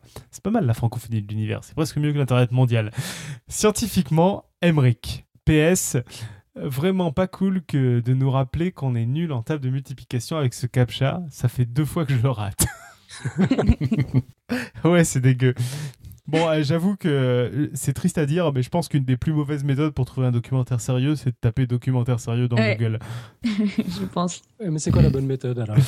Bah, je sais pas, bon, parmi les derniers documentaires que j'ai vus, qui, que j'ai trouvé très sympa, c'est euh, le documentaire dont j'oublie tout le temps le nom là, mais euh, tu sais de quoi je parle? Utile Quoi Ouais, bien sûr. Mais non, mais tu sais duquel je parle, celui qui a fait euh, grand bruit là, qui est, qui est un, re- un remake d'un vieux documentaire fait par le Cosmos. Cosmos, voilà. Bon, qui est du documentaire grand spectacle. Alors peut-être que ça va pas le nourrir des tonnes. Euh, sinon, en documentaire, je sais pas, t'as un conseil toi? Euh, Damien, peut-être? Je dirais re- regarde la BBC. Ouais, c'est ce qu'a dit David aussi. Ouais. Damien, toi, tu as une idée de comment trouver un bon documentaire scientifique pour un dimanche pluvieux? À la télé? Ouais, ah bah, en fouillant sur, euh, sur YouTube, euh, il y a de quoi trouver en général. Après, C'est quoi les euh, mots-clés que tu Ah, utilises C'est vrai qu'il y a les chaînes YouTube qu'a conseillé euh, Damien tout à l'heure, où il y a Ouais. des trucs très Ah, sympas. Les, les TED-Ed, c'est des, des épisodes de 20 Mhm. minutes en général, enfin 10-20 minutes, et euh, il y a de quoi, il y a de quoi faire vraiment. Euh, puis Les après- TED de manière générale aussi, Ouais, même si TED. c'est pas forcément de la science, ça peut être pas mal de la technologie ou de, Il y a un certain nombre de, de c'est, c'est, il y a à boire et à le manger. Il y a comme qualité, c'est variable, mais il y a un certain nombre d'universités qui font des conférences en ligne. Euh, ça dépend vachement de l'intervenant, quoi. Euh, mais j'ai déjà vu des choses passionnantes euh, là-dessus. Où, euh, alors bon, je vais parler de maths évidemment, mais euh, il y a beaucoup de choses qui sont mises en ligne. Euh, les- la BNF, ça fait des années qu'il y a des, des conférences qui s'appellent un texte, un mathématicien. Euh, c'est très divers, c'est très voilà, il y a des mathématiciens, la vulgarisation c'est un peu compliqué, mais euh, il y a des choses qui peuvent être intér- intéressantes. Après, sinon, il y a l'émission de la tête au carré où est apparu Robin. Mais ça c'est pas une vidéo. Ah c'est Et puis Euh, et puis il y a, bah, j'en ai déjà parlé, il y a les, les deux séries de films euh, qui ont été faites par euh, Étienne Gis, Aurélien Alvarez et Joss Less sur Dimension et sur Chaos. Ça peut faire au moins deux après-midi. Bon, je sais pas, hein, je réfléchis euh, en même temps que je parle là. Sinon, moi, je, je propose les, les Ernest. Donc, c'est des, des conférences qui sont données euh, à l'ENS, si je me trompe pas, Mm. et euh, qui sont filmées. Et euh, bon, il y en a, il y en a vraiment beaucoup. Et il y a vraiment pas mal de choix sur un peu tous les sujets. Ça va de la philo à la science. à- Enfin, il y a vraiment de tout, de l'histoire et tout. Et euh, il y en a beaucoup qui sont vraiment très très bien faits. Donc, euh, je recommande euh, largement. euh, Je suis assez d'accord avec toi, je suis tombé plusieurs fois dessus et c'est vrai que c'est souvent bien fait. Et sinon, si on se limite pas à la vidéo et que, et que c'est un grand sceptique se découvrant, bah, il y a quand même le podcast de Jean-Michel Abrassard qui, avec euh, je ne sais plus combien d'épisodes, a de quoi l'occuper pendant une ou, euh, une ou deux années. euh. Ouais, ouais, ouais, il, a, il a même plus d'épisodes que nous. Je crois qu'il il prend même pas de vacances en fait, il fait jamais de pause. c'est ça. Mais est-ce qu'il prend pas de drogue sans doute, hein, sans doute. Euh, mais sinon, pour répondre à la question par rapport aux vidéos, bah, il y a aussi la chaîne vidéo du Café des Sciences. Euh, Ah, et puis enfin, euh, plus généralement en vidéo science dont tu parlais. Ouais. Justement, ouais. Donc On lui a déjà recommandé ça. pluriel. Enfin, ouais. Mais allez-y pour le plug. Bah oui, bah dedans il y a Axolot, il y a Chou Romanesco euh, qui a aussi un, un vidéocast, comment on dit un- Tu, un- tu- tu peux éviter de donner le, le raccourci C'est Chou Romanesco, Vachkiri et Intégral Curvili. Ouais, on n'ampute Parce pas. qu'il n'y avait pas la place, c'est juste marqué Chou Romanesco. Non mais on n'ampute pas comme ça, enfin je veux dire, euh, l'art euh, c'est jusqu'au bout quoi. On, on a gardé, on a gardé l'essentiel, Chou Romanesco. Euh, Il y a le CNES aussi, il y a De la rue Biomédia, il y a l'excellent, génialissime Dirty Biology, il y a Dr Nozman, Draw Me Why, Droopix, Y Penser, il y a le, le blog de Florence Porcel, il y a Kezako, La Minute Scientifique, euh, La Tête au Carré, donc des extraits vidéo, je crois, de La Tête au Carré, le Psylab, Micmat, My Science Work, OPTV, enfin, il y en a plus en plus, quoi, ça n'arrête pas, Science Syllabus, un génial syllabus aussi. Et ça, c'est que du français. Et après, il y a énormément de choses euh, en contenu euh, anglophone aussi. Ouais, c'est vrai, c'est vrai. Euh, et SAP Science, par exemple, Minute Science, euh, ouais, je, je sais plus, il y en a tellement. Verbatim. Number file. Enfin voilà, donc euh, il y a de quoi faire. Non, Là, on en a cité suffisamment pour une vie. Et quand tu auras, C'est de deuxième vie, on pourra en reparler. Tu nous renvoies une question. Euh, bah tiens, moi j'a- j'ajoute un petit message puisqu'on est dans les plugs. Enfin, c'est c'est un message de. On n'est pas dans les plugs, on est dans les félicitations. C'est un message de la part de ma petite sœur qui m'a demandé de faire un message à Irène. Elle disait si une fois euh, tu as Irène du podcast en ligne, en chat euh, ou je ne sais quelle autre forme de communication, dis-lui de ma part qu'elle est exceptionnelle et que si j'avais eu la chance d'avoir une prof qui explique les choses aussi bien qu'elle, eh bien, elle aurait changé ma vie. Voilà. Plus, si tu nous écoutes, je te fais un gros bisou. Bah écoute, c'est dommage qu'elle soit pas là. Je pense qu'il y a- il y a beaucoup de gens qui sont d'accord avec euh, ta petite sœur. Je pense aussi, ouais. Et puis on a un message de, de dernière minute euh, d'Ogren. Ouais, on, on aurait presque dû attendre minuit, mais bon, tant pis. Ah, on va y arriver. Je te joins une image. Sur celle-ci, tu peux voir un message décomposé en triangle. C'est en lien avec l'algorithme de triangulation de polynômes simples en un temps linéaire de Bernard Chazelle, né un 5 novembre. En dessous, sur la gauche, tu as deux schémas de l'électromagnétisme. C'est en lien avec la théorie classique sur la radiation électromagnétique de James Clerk Maxwell, décédé un 5 novembre. Tu as le portrait de ce même personnage à droite. Enfin, j'ai mis en image, avec l'outil de sténographie le plus simple que j'ai trouvé, GIMP, une citation de Michael Dertouzos, un innovateur dans pas mal de domaines liés à l'informatique. C'était en plus un fan de logiciels libres et ça, ça n'a pas de prix. Il est né un 5 novembre. Pour la citation cachée, tu peux lui dire directement de faire chercher, de, de faire chercher un petit peu. C'est pas fort compliqué, je n'ai pas eu le temps de faire plus pour l'avoir. Un $head nom de l'image.jpeg sur un système GNU, Linux ou sous Windows via Cygwin suffit. Et pour mes sources, 100% Wikimedia, Wikipédia principalement. Donc voilà, c'était c'est une image euh, qui C'est a celle qui est dans la chatroom rien à par voir Oui, oui. pour Nicotube. C'est beau. Joyeux anniversaire. C'est gentil. C'est celle qui est dans la chatroom, c'est ça? Oui, oui. Et donc, il nous avait dit euh, j'ai essayé de lui faire un petit truc un peu bizarre, comme il est matheux, il devrait aimer. Ouais, c'est pas mal, j'avoue. Plutôt réussi. Bah, merci beaucoup. Les, les matheux aiment les trucs bizarres. Ouais. Attends, c'est joli. Je vois pas ce qui permet de faire ce genre de généralité. Ouais, bah, c'est c'est tout gentil. Alan, tu voulais revenir sur une question d'auditeur? Euh, ouais, en attendant de prendre les éventuelles questions d'auditeurs qu'on a eues dans la chatroom euh, ce, ce soir, moi je voulais revenir sur une question, je sais plus si c'était une question ou une remarque, je sais même plus sur quel canal c'était, je crois bien que c'était dans la chatroom il y a quelques semaines. On avait eu une discussion sur le prix des billets d'avion achetés en ligne qui changerait euh, non pas en fonction de l'algorithme de gestion de l'offre et de la demande, mais surtout en fonction de la configuration, des habitudes de navigation, des préférences de visite de l'utilisateur. Eh ben, c'était justement un des sujets du podcast du Scientific American, le 60 Second Science. Ça dure une minute. Du coup, j'a- j'arrive à l'écouter. C'est merveilleux. J'adore ce podcast. Et l'épisode en question portait justement là-dessus, donc notamment sur les conclusions de Christo Wilson, chercheur en informatique de l'université Northeastern. Et Wilson et ses collègues ont analysé les résultats de recherche de 300 vrais utilisateurs, mais utilisant des comptes fake, sans cookies, sur 16 grands sites de commerce en ligne. Conclusion, la moitié des sites personnalisaient effectivement les résultats, spécialement les sites de voyage. Expedia et Hotels.com présentent les offres les plus chères en priorité pour certains utilisateurs. Priceline fausse carrément les résultats en fonction de l'historique d'achat. Et l'exemple préféré de Wilson en matière de fixation des prix à la gueule du client, c'est homedepot.com, où les produits sont les plus chers, les, produits, euh, les produits les plus chers sont proposés aux utilisateurs de terminaux mobiles. Comme si on vous proposait une table pliante en plastique lors de vos visites depuis un ordinateur ou une table en acajou massif si vous fouillez le catalogue depuis votre portable. Une citation de l'auteur. Et donc, Robin, depuis son Minitel, il voit quoi? Ça, je, pense que c'est un, un cas un peu trop à la marge pour qu'il ait été pris en considération.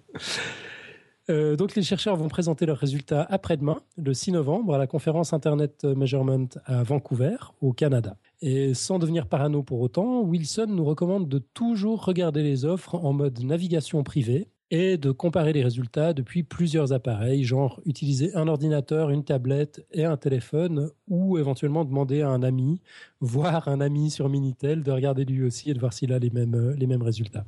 Bon, on mettra euh, le, le lien sur le billet audio du Scientific American dans les notes de l'émission, bien sûr. Ah, C'est assez ouf quand même. Hein. C'est dingue, hein Mais c'est pas étonnant.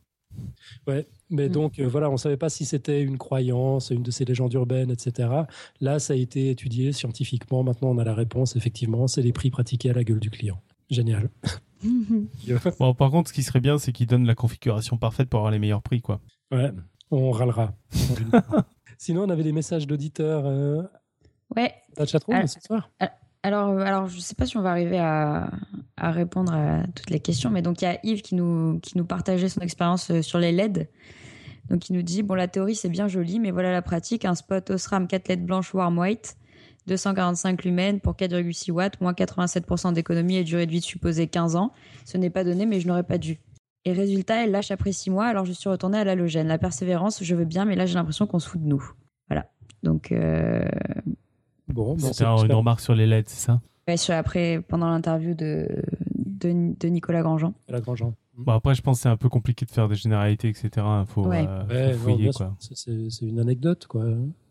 Je, je Mhm. sais pas dans quelle mesure hein. ça, ça arrive souvent. Enfin, moi, j'ai que des ampoules LED chez moi. J'ai jamais eu ce genre de problème, par exemple. Euh, ensuite, euh, alors c'était euh, pendant le, la rubrique de Robin. Mhm. Euh, Joanne nous disait que euh, au niveau formule, il doit y avoir quelque chose pour prévoir euh, l'orbite d'après à partir de celle d'avant. Ben euh, ouais, sinon il n'aurait pas cherché de trucs comme ça. Je, je comprends pas trop la, nouvelle, la question. Oui, c'est-à-dire qu'en fonction de, de la, la, seule chose que Kepler a cherché, c'est dans quel ordre il fallait imbriquer les polyèdres pour que ça colle avec les observations, quoi. Mm. Et donc suivant le- l'ordre dans lequel on, en- on emboîte les polyèdres, les, les distances entre les planètes ne sont pas les mêmes. Bon, il se trouve qu'en fait ça marchait pas, mais mais oui, il y a. Alors la formule, euh, oui, enfin calculer cette distance-là. euh, ça, ça doit se faire, mais ça doit être chiant. Long et pénible, comme on dit. Ok. Et puis. C'est euh, d'ailleurs c'est quelque chose que j'ai lu à propos de Kepler. Apparemment dans son dans son bouquin, il n'était pas spécialement doué pour le calcul et apparemment dans, dans son bouquin, il se ou dans ses lettres, il se plaint régulièrement d'avoir beaucoup de calculs à faire. Ce que je trouve assez bon quoi. C'est c'est l'image du scientifique qui soi-disant aime faire des calculs. Non. Non, non, généralement les scientifiques n'aiment pas faire des calculs. Et les matheux non plus, en fait. On a eu l'occasion de découvrir ça. Non, carrément pas, non, non. Bah, c'est les matheux quand même hein, qui ont, inventé l'ordinateur quand même, faut pas oublier ça. hein. Moi, j'ai toujours fait des maths pour arrêter de faire des calculs. hein. Oui. Ok, autre chose? Et puis bah il y a David Loureiro qui nous a envoyé euh, quelques messages. Donc il félicite Joanne. euh, il nous dit ah oui l'épisode sur Voyageur était vraiment bien. Bravo docteur Joanne. Euh, il nous signale aussi qu'il a ajouté le dernier livre de Robin sur Goodreads. Et d'ailleurs je crois que j'ai vu passer euh, des tweets euh, qui disaient que ce serait peut-être un, un sujet pour euh, pour un lisez la science. Euh, Vous faites ce que vous voulez les gars, mais lisez-le avant. hein. bon bah quand même. Euh, David, pense- David lit tous les livres dont il parle dans Lisez la science. il parle pas qu'avec des gens qui ont lu les livres. En tout cas, il le les livre lit est aussi. très utile pour, euh, pour rendre une table stable. Ça a bien marché. Merci. Vraiment, je. tu devrais m'insulter parce qu'un bon matheux n'a pas besoin de livre pour rendre une table stable. Exactement, c'est vrai, c'est vrai. Sauf si la table elle-même n'a pas les quatre pieds dans le même Il plan. suffit mais- de la tourner d'un quart de tour. Sauf si les quatre pieds sont pas dans le même plan. Ouais, c'est vrai. Et puis C'est il là nous- qu'on regrette d'être éparpillé aux quatre coins de l'Europe, parce que franchement, je vous taperais bien sur la tête avec un parapluie. Et puis il nous partage aussi universcience.tv, je sais pas si vous l'avez évoqué déjà. Ah non, non c'est juste. ouais, ouais. ouais, ouais, Ouais. Ouais. Ouais. Très bien. Ben, c'est Palais-découverte.fr. tout pour les questions, je crois. Vous avez noté autre chose? Euh, non, personnellement non. Et ben on va passer au pitch. Et alors euh, c'est encore Alan qui s'y colle. Décidément, qu'est-ce que tu m'as fait bosser ce Ouais, soir mais tu viens pas souvent, alors euh, quand t'es là, on, on t'exploite. Oh. Alors la semaine prochaine, on va retrouver notre vieil ami Pierre Kerner, le merveilleux topo de l'excellent blog Strange Stuff and Funky Things, dont Julie nous a lu un billet tout à l'heure. Et Pierre ne viendra pas seul, mais avec une véritable autorité en biologie de l'évolution, le professeur Marc-André Sellos, et nous allons parler de transferts horizontaux. Alors, L'histoire a commencé avec une question d'auditeur, en l'occurrence Maël ou Méal, je ne sais jamais, qui demandait le plus sérieusement du monde un haricot vert auquel on aurait ajouté un gène de limace pour qu'il soit plus juteux. Exemple inventé. Où se situerait-il dans l'arbre du vivant? Alors je crois que Nico avait pas encore lancé sa rubrique un peu what the fuck, euh, je me demandais, mais la question aurait été une excellente candidate. Alors quand nous avons besoin d'une pointure en évolution, évidemment, nous nous tournons tout naturellement vers notre ami Pierre, qui a bien sûr accepté de venir en renfort, mais pour le coup, il s'est dit que ça valait la peine de venir accompagner. Euh, il sortait d'une conférence époustouflante du professeur Sellos, justement, qui portait sur cette question.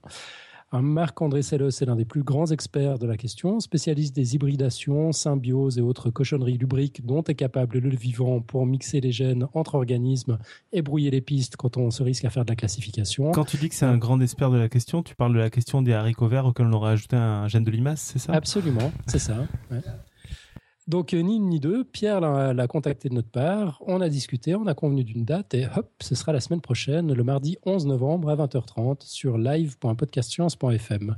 Ça promet d'être un épisode particulièrement passionnant, alors on vous invite à venir le suivre en direct dans la chatroom si vous en avez la possibilité. Vous pourrez poser vos questions en direct euh, et avoir la chance d'entendre la réponse en direct. Vous avez un crayon? Notez bien, ce sera le mardi 11 novembre à 20h30 sur live.podcastscience.fm. Le 11 du 11, c'est facile à retenir. Bon, bah, merveilleux. super.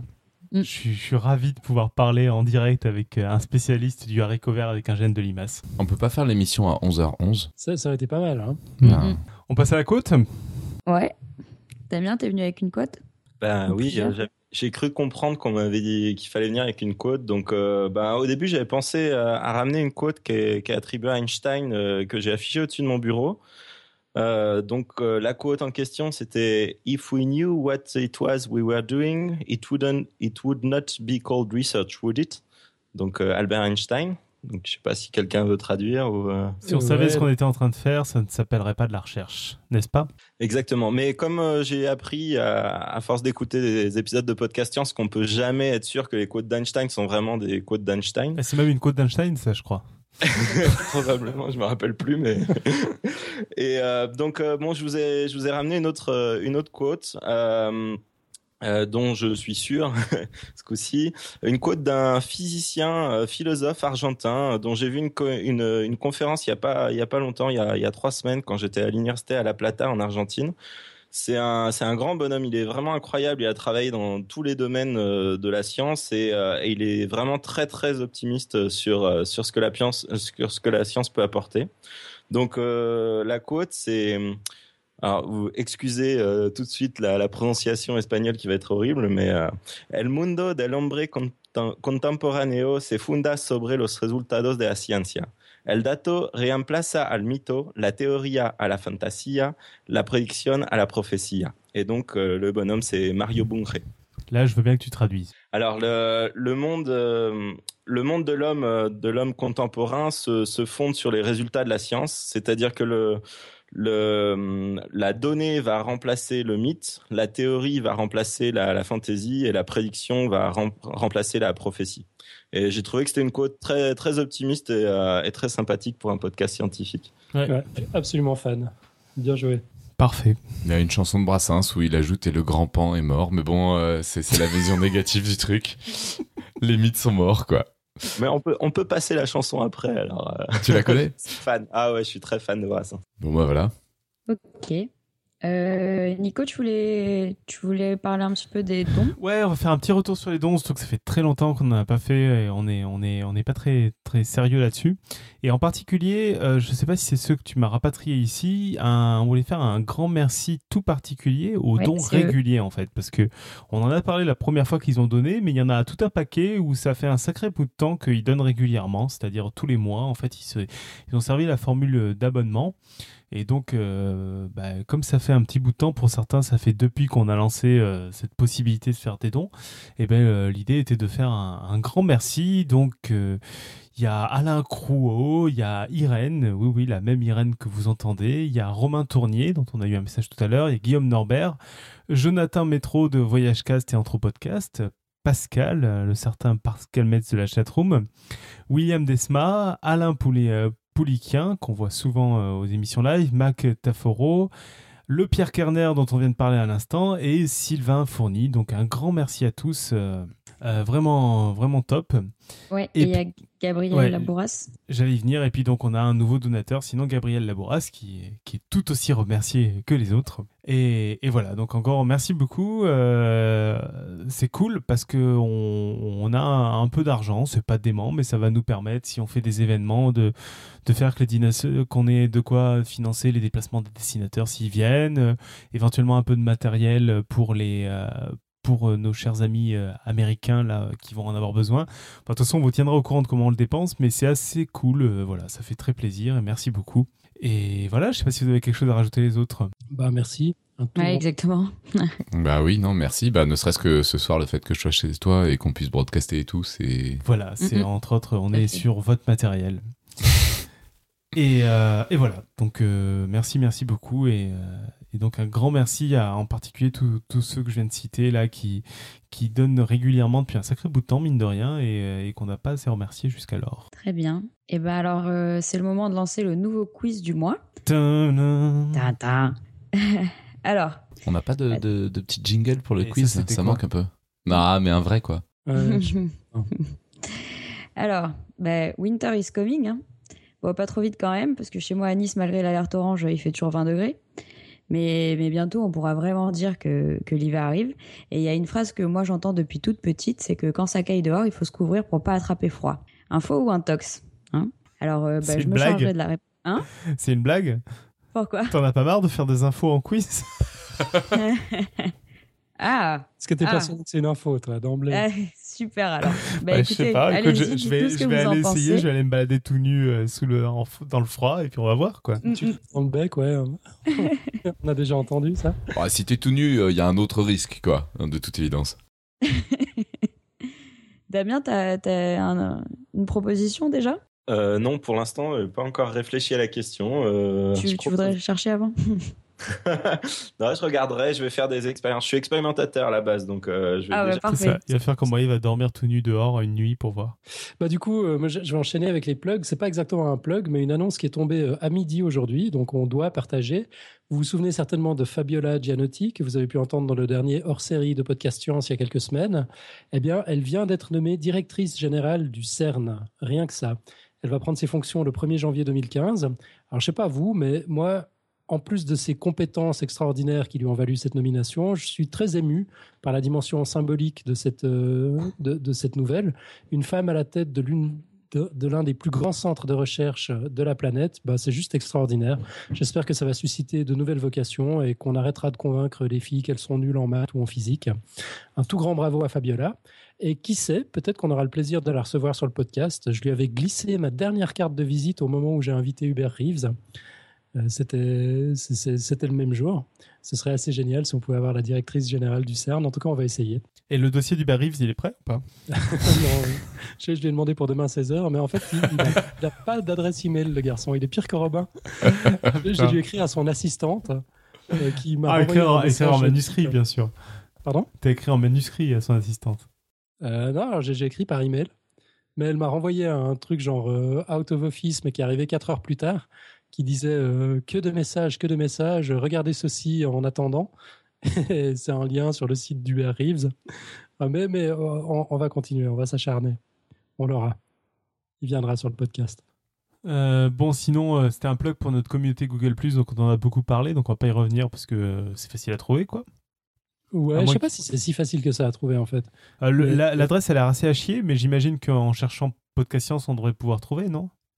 J'espère. Sinon, Non. c'est 1077 53 51 08 20 67 40 89 168. LGJ, je veux une propriété particulière de ce nombre. C'est infernal. On peut même pas te taper, c'est bientôt ton anniversaire. Oh Ouais, Et puis il a des lunettes, c'est comme Agnan. ouais, c'est ça, le chouchou. Je sais pas de qui il est le chouchou, mais il a des lunettes. Euh, bref, euh, bon, vous retrouverez aussi dans, les notes de l'émission les différents liens qu'on a euh, évoqués, donc non seulement la communauté Google+, mais aussi le lien sur l'article du Scientific American, sur le commentaire de Gaudry, sur les autorisations de mise sur le marché. Il y a une conférence organisée par Indescience le 28 novembre. Euh, et je suis très embêté parce que j'ai pas le reste des informations sous les yeux. Mais du coup, on en reparlera dans, dans l'épisode de la semaine prochaine. Ouais. Je sais juste que ça se passe à Paris, que c'est gratuit et puis euh, que vous pouvez vous inscrire, en tout cas via Facebook. C'est là que c'est là que j'ai vu l'information. Je pense qu'on n'a pas le temps pour le plug suivant, sinon. Ouais, vas-y quand même. Allez, on, on va être vous, au-dessus de vous ça. pouvez entendre Robin euh, dans l'épisode de la tête au carré de mercredi. Euh, Vive les maths, voilà. Euh, il- euh, C'était le nom de l'épisode, Vive les maths. Et donc, euh, il est interviewé avec euh, une mathématicienne aussi. Et. Avec euh, deux mathématiciennes, enfin Stella Baruch et quelqu'un qui est euh, très connu pour le- tout son, toutes ses recherches sur la, sur la pédagogie des maths et notamment les problèmes de, de blocage à cause de, de, problèmes de langage. Donc elle a écrit énormément de livres et, et elle est très connue des, notamment des enseignants en primaire sur les blocages. Et puis l'autre personne dont j'ai oublié le nom, c'est mal, mais je suis pris au dépourvu aussi, j'avais pas prévu d'en parler. C'est une mathématicienne de Lyon qui avait participé à l'initiative, j'en avais parlé sur Podcast Science euh, l'année dernière, il y avait, euh, c'était l'année de des mathématiques pour la planète Terre, et donc il y avait une, une initiative qui était euh, un jour une brève, c'est-à-dire qu'il y avait un site qui est toujours en ligne d'ailleurs, vous pouvez retrouver, sur lequel il y a une brève de maths appliquées à quelque chose qui concerne la planète Terre, c'est relativement vaste, de maths appliquées, quoi, par jour. Ok. Ok, bon, de toute façon, elle va pas t'en vouloir parce qu'elle va pas écouter, parce qu'elle ne sait même pas que Podcast Science existe. Oui. Une seule Elle, elle connaît juste le blog de Robin. Ouais, alors voilà, alors là, franchement, alors franchement, vous êtes vraiment, enfin, je vais pas dire de gros mots, enfin, j'en dis déjà suffisamment comme ça, mais j'avais un de mes objectifs dans ma tête en allant à cette émission, c'était de réussir à caser une fois Podcast Science et j'ai pas réussi. Non, mais C'est pas comme si t'avais eu des perches lancées. Et donc. j'ai eu une perche lancée, mais c'était beaucoup trop tôt. J'ai, j'ai mis, elle a, elle a parlé de mon blog. J'ai pas de blog. J'ai mis à peu près une demi-heure à comprendre de quoi elle me parlait. Et donc, euh, non, pas une demi-heure, mais disons que j'avais déjà à peu près fini de répondre au moment où j'ai compris de quoi elle parlait et que ça tombait vraiment comme un cheveu sur la soupe. Et, euh, et quand on fait le compte, c'est une émission qui est censée être euh, de 14 à 15, un truc comme ça. Quand on fait le compte euh, du temps de parole utile, euh, ben, c'est un peu plus court que ça. On était trois intervenants. J'ai pas réussi, j'ai raté, j'ai raté, quoi. Voilà. Bon, Bah, sinon. euh, l'âme. Mais non, mais quand même, ça vaut la peine d'écouter. Bon, je sais pas. J'arrive même pas à t'en vouloir. C'était vachement bien ce que tu disais. C'était cool. C'était un plaisir de t'entendre. Yep. Je- Juste, excuse-moi, Julie, dans l'intervalle, a retrouvé les informations qui me manquaient tout à l'heure sur la conférence organisée par Indesciences. Donc, ça s'appelle Regard croisé de chercheurs sur la lumière en sciences, euh, dans le cadre de Confescience 2014. Euh, donc, ça va se dérouler le vendredi 28 novembre de 14h à 20h30 au campus des Cordeliers. C'est euh, 21 rue de l'École de médecine à Paris. Euh, vous pouvez vous trouvez des billets sur euh, Eventbrite. Euh, vous trouvez tout ça sur, sur Facebook, sur la page des Sciences. Donc sinon, toujours la newsletter, n'hésitez pas à vous abonner pour recevoir un mail par semaine euh, indiquant les nouveautés de Podcast Science. Et puis, autrement, bah, toute une série de liens aussi qu'on a évoqués, euh, notamment dans la chatroom euh, ce soir en parlant, dont euh, le lien sur comment les téléphones portables tombent. Enfin, j'avais dit tout à l'heure qu'un des cafetiers du Café des Sciences avait pondu un billet sur, sur les accéléromètres. C'était Karim du, du blog Sweet Random Science. Donc, on vous mettra le lien aussi là-dessus. Je suis pas sûr que ça réponde à la question de. C'était question de Martin? Non, je Hmm. sais plus. C'était la question. Mais sur je- comment ils tombent, tu veux dire, euh, est-ce qu'ils tombent toujours du côté beurré ou toujours sur leurs pattes C'est ça? Je comprends pas la question. Euh, ça, ça doit être ça. Ouais. Non, la question c'était comment savoir que, que le téléphone est en train de tomber. Oui, ça c'est la question de tout à l'heure, mais la question dont tu parles tout de suite là. Euh, non, je parle pas de la question. La, la- la- de l'article de Karim qui expliquait comment fonctionne un accéléromètre. Ah d'accord, pardon. Il y a un lien. Oui, il y a un lien. Voilà, et puis pour conclure, bah, pour une fois que je suis là et puis qu'on me fait parler, bah, je squatte et je conclue pour dire d'abord un immense merci à toute l'équipe, en particulier à Julie et à Nico. Ça fait quelques semaines maintenant que, de mon point de vue, le podcast roule tout seul. Ça me fait tout drôle à chaque fois, ça me rend surtout hyper fier. Longue vie à ce podcast magnifique qui est entre d'excellentes mains. Et puis un immense merci aussi au reste de l'équipe, Irène, Robin, Johan, aux dessinateurs, Pouillot, euh, bien sûr, Randall Flag qui était dans la chatroom ce soir, Inti qui est avec nous de temps en temps, aux amis de la chatroom, à vous les auditeurs chéris qui suivez les aventures du podcast semaine après semaine. Un merci tout particulier aux personnes qui interagissent, non seulement dans la chatroom, mais aussi sur Facebook, Twitter, Google+. Encore merci à Damien. Euh, merci aussi aux personnes qui interagissent via les commentaires. Et même si le concept commence à être rodé, ben, Podcast Science garde un petit côté complètement inédit et un peu expérimental. On n'a pas du tout la science infuse, on ne sait pas toujours très bien ce qu'on fait. Du coup, les échanges, appréciations, encouragements, coups de gueule que vous nous faites parvenir par les différents canaux sont absolument essentiels à la bonne marche du podcast. Un immense merci pour ça. Et puis enfin, merci à toutes les personnes qui donnent un coup de pouce aux finances, occasionnellement ou régulièrement. Nico les a énumérées tout à l'heure. Si vous voulez vous aussi donner un coup de main, bah, c'est sur podcastscience.fm slash don. Et bah voilà, on se retrouve la semaine prochaine pour une interview vraiment épatante. D'ici là, gros bisous, une excellente semaine à toutes et à tous et que... Servir la science soit votre joie. Magnifique.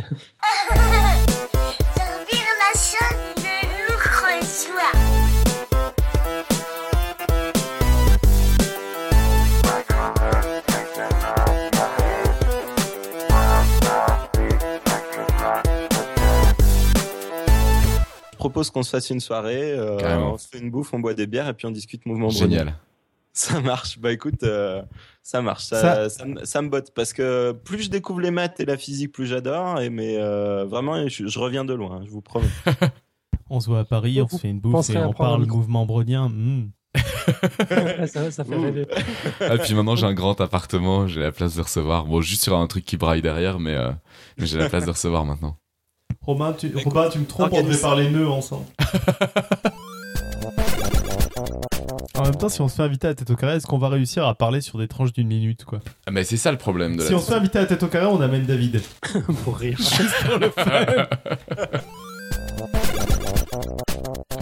Non, ce que j'ai bien aimé, c'était qu'il y a, il y a, pour le bouquin, il y a. euh, Non, faut pas que je dise des conneries, vous allez encore m'enregistrer et me passer en, non, on en 12D. n'enregistre plus là, Robin.